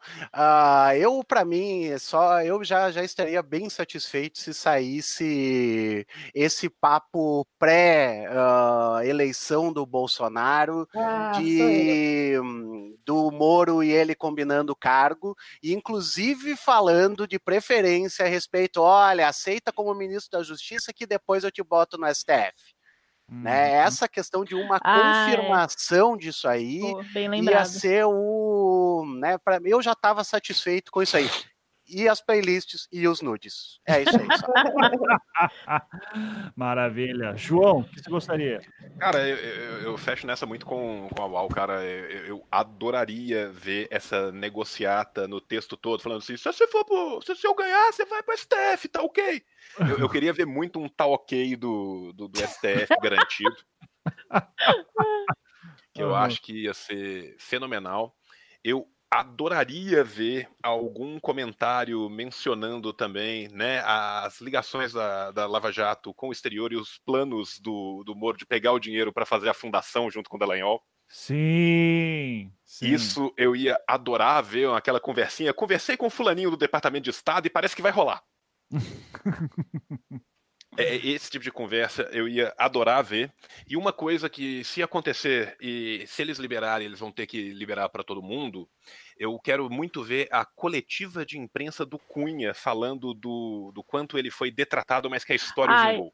É o que eu. É a razão de eu sair da cama de manhã. Daí ele dando entrevista, falando que ele sempre. Ele era inocente e assim permanecerá. A história limpou a, a, a, honra dele. A história eu, me absolverá, não, né? Gente, eu quero. Eu, quero, eu vivo por esse momento. Eu vivo por esse momento dele falando que sempre foi inocente e agora ele está livre. Maravilha. Não, inclusive, caiu, caiu esses dias a, a teoria da conspiração de que o, o Cunha estava solto, né, Virgínia? Isso foi muito triste, assim. Ele era uma das melhores, assim. Era uma das melhores. O Cunha não tá. Calma, o Cunha tá solto, porra! Né? É tudo cortina de fumaça. Então, beleza. É, Tati, o que você gostaria que saísse? Que você fala, porra, fiz meu dia agora. Não, eleição 2018, né? Os antece... a, a, a salinha escura ali. Aí me deixava bastante feliz. Acho então... que isso aparece logo menos. É, eu já pensou assim do tipo, porque tem um papo que o, o, o, Deltan, por muito pouco, não se lançou candidato a senador, né? Tem. É. Já, já, pensou? Não, e todas essas, todas ah. essas estratégias, né? Isso seria muito. O Moro também, né? Como ele ele negociou o cargo aí com o Bolsonaro, mas meu, deve ter outras coisas aí dessa galera se mobilizando. Já pensou né? descobre é. Porque como se a gente está partindo do pressuposto que é só o celular do Deltan, já pensou se o Deltan também foi convidado para alguma coisa?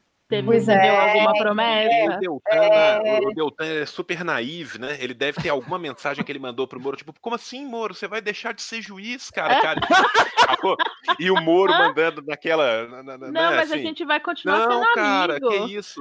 Não, fica tranquilo, já tá tudo esquematizado. Eu vou virar ministro da Justiça, depois vou pro STF. Ele, não, que doido, você vai me indicar pra quê? Não, tu vai pra tal tribunal. tá tudo, tá tudo acertado já. E se tiver alguma coisa do Queiroz, do Flávio, Sim. acho mais difícil, mas se tiver.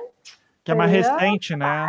É, mais, bem eu acho mais, mais Não, mas teve um papo. Mas... mas... só se tiver só tiver um grupo, e eu não duvido, com a galera do Rio de Janeiro, porque rolou aquele papo também que já se sabia do esquema do Queiroz durante Sim. as eleições. Não final de setembro, começo de outubro, não era? É, e não, lanç... não soltaram para não influenciar nas eleições. Exato. Então, putz. Então pode ter coisa aí nesse é. Angu, hein? É. Uh, bom, eu gostaria de ver muito duas coisas. Uh, primeiro, se em algum momento aparece algum grupo com certos influenciadores aí da Bolsosfera. Nossa, hum. seria muito legal. Mas eu Eita. acho difícil porque é Deltan, né? Então, se tiver, cara, daí é muito bizarro, assim, mas... É, tivesse vamos... um grupo com antagonista e os outros. Que, é, isso fazem, que eu ia falar, com é, jornalistas. A, a, é, já passavam para os meninos direto. É. é. então vamos ver. Mas, é, mas você sabe que eu não tô falando protagonista aqui, né? Uhum. Só, só uhum. pra deixar claro. Assim, né? não, não, vamos citar nome. Vamos, vamos citar nome porque isso atrai. Né? Atrai. Né? É, e uma coisa, cara, mas daí é uma curiosidade muito mórbida, assim, eu queria ver eles comentando. É, eles comentando o mecanismo e o filme A Leia para Todos. Ah, seria muito Ô, Moro, você gosta de Batman também, cara, porra. Cara, eu, já que é pra apelar, cara, eu queria que o Moro mandasse a capa da Operação Leva Jato da Brasileirinhas de sacanagem pro Dallagnol, perguntando se ele tava envolvido. Ai, caramba. Ô, ô, ô Dallagnol, você tá sabendo disso aqui? Ô, Dallagnol, você tá, você tá envolvido nesse aqui, cara? Eu não sabia desse filme. Ah, eu gostaria muito também de alguém chamando o Moro de marreco de Maringá para ver a reação dele, que ele fica puto. Sabe? O Dallagnol e o Moro num chat zoando o Padilha, imagina. Eles comentando, zoando o Moro por causa da cena de sexo do mecanismo. Seria legal também.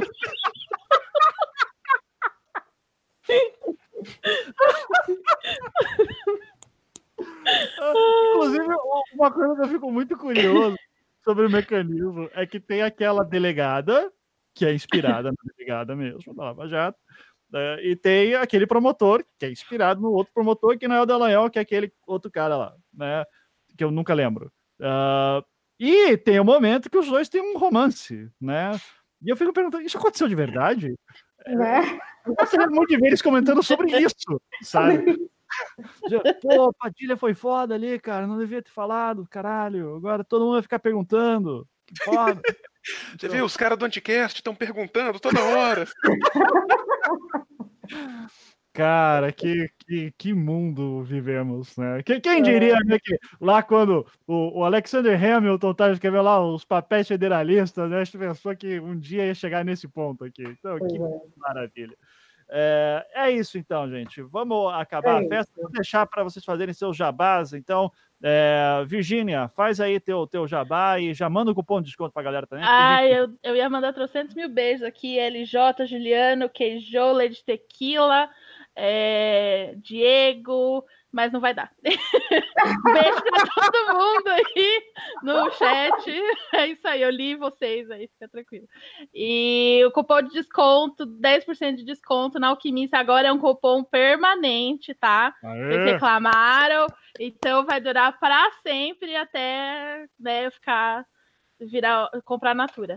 Aí é www.alquimistashop.com sabonetes, máscaras, cremes faciais, perfumes, tudo maravilhoso, 10% de desconto, cupom ANTICAST. Anticast. Eu juro que eu ouvi você falando cremes sociais, mas daí eu disse não faz sentido. Faciais. Faciais. Beleza.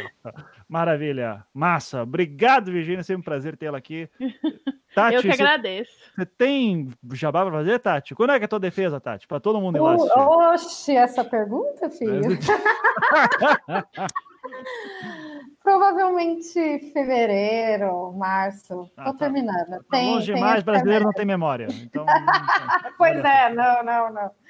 É, ainda tem tempo aí. Tá. Só no.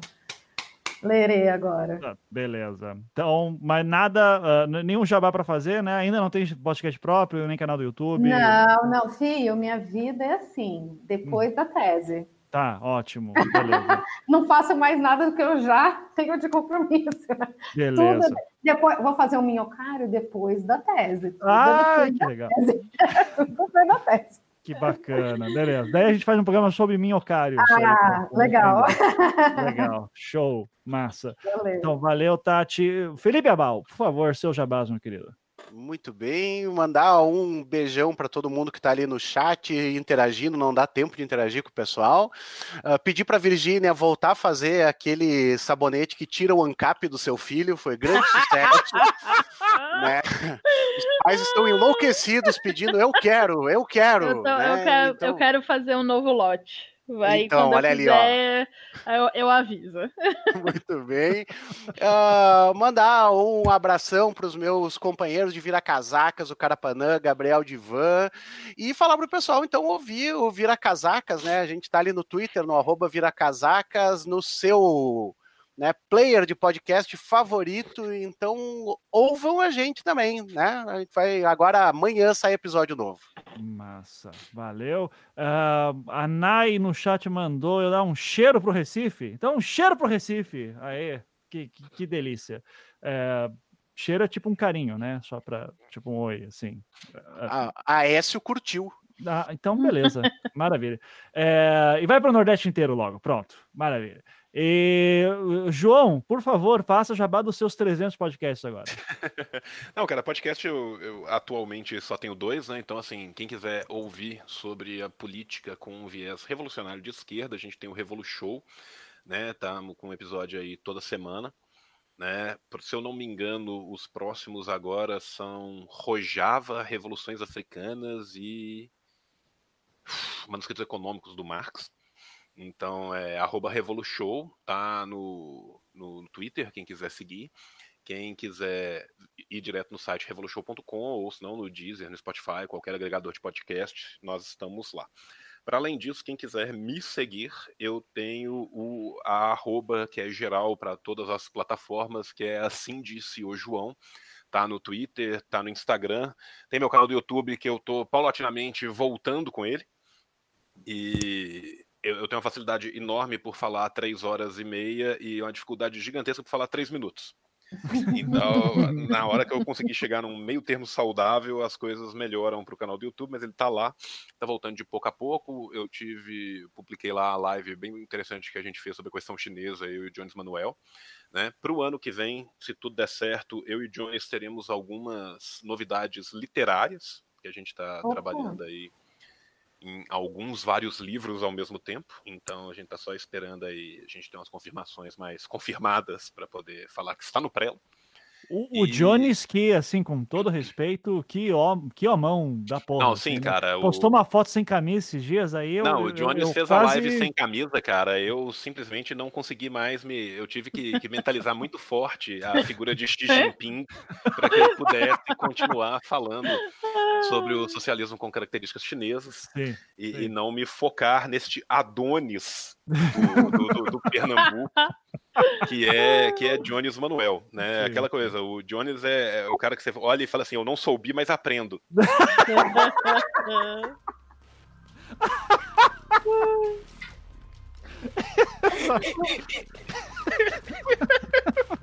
Meu Deus do céu. Muito bom, muito bom. Muito bom. bom, depois. Você quer falar, dos decrépitos também, né? Agora. Verdade. Também falar do decrépitos, né? Pra quem quiser ouvir a gente falando bobagens em geral e cultura pop. Eu, menino Dani Bayer e Rafael Mordente estamos toda semana no, no Decrépitos. Né, comentando de, de tudo um pouco, falando muito sobre o nada, né? É, é a cópia mal feita de Seinfeld em formato podcast. Muito bom, perfeito. Os links estão na postagem. Uh, uh, eu queria dizer, uh, alguém aqui mandou um cheiro pro Paraná, mas tem que acabar, sim. E a Julia Fardo falou: Ivan, manda um soco para nós de Curitiba. Então, um soco para todos nós aqui. Essa cidade que eu tenho uma constante relação de amor e ódio, né? O, o ódio me mantém vivo nessas horas. Então, muito bom, gente. É isso. Muito obrigado. Vamos dar tchau para os ouvintes, então. Tchau, tchau, gente. Até mais. Tchau, galera. Valeu. Duas mil pessoas no ápice. Fantástico. É nóis.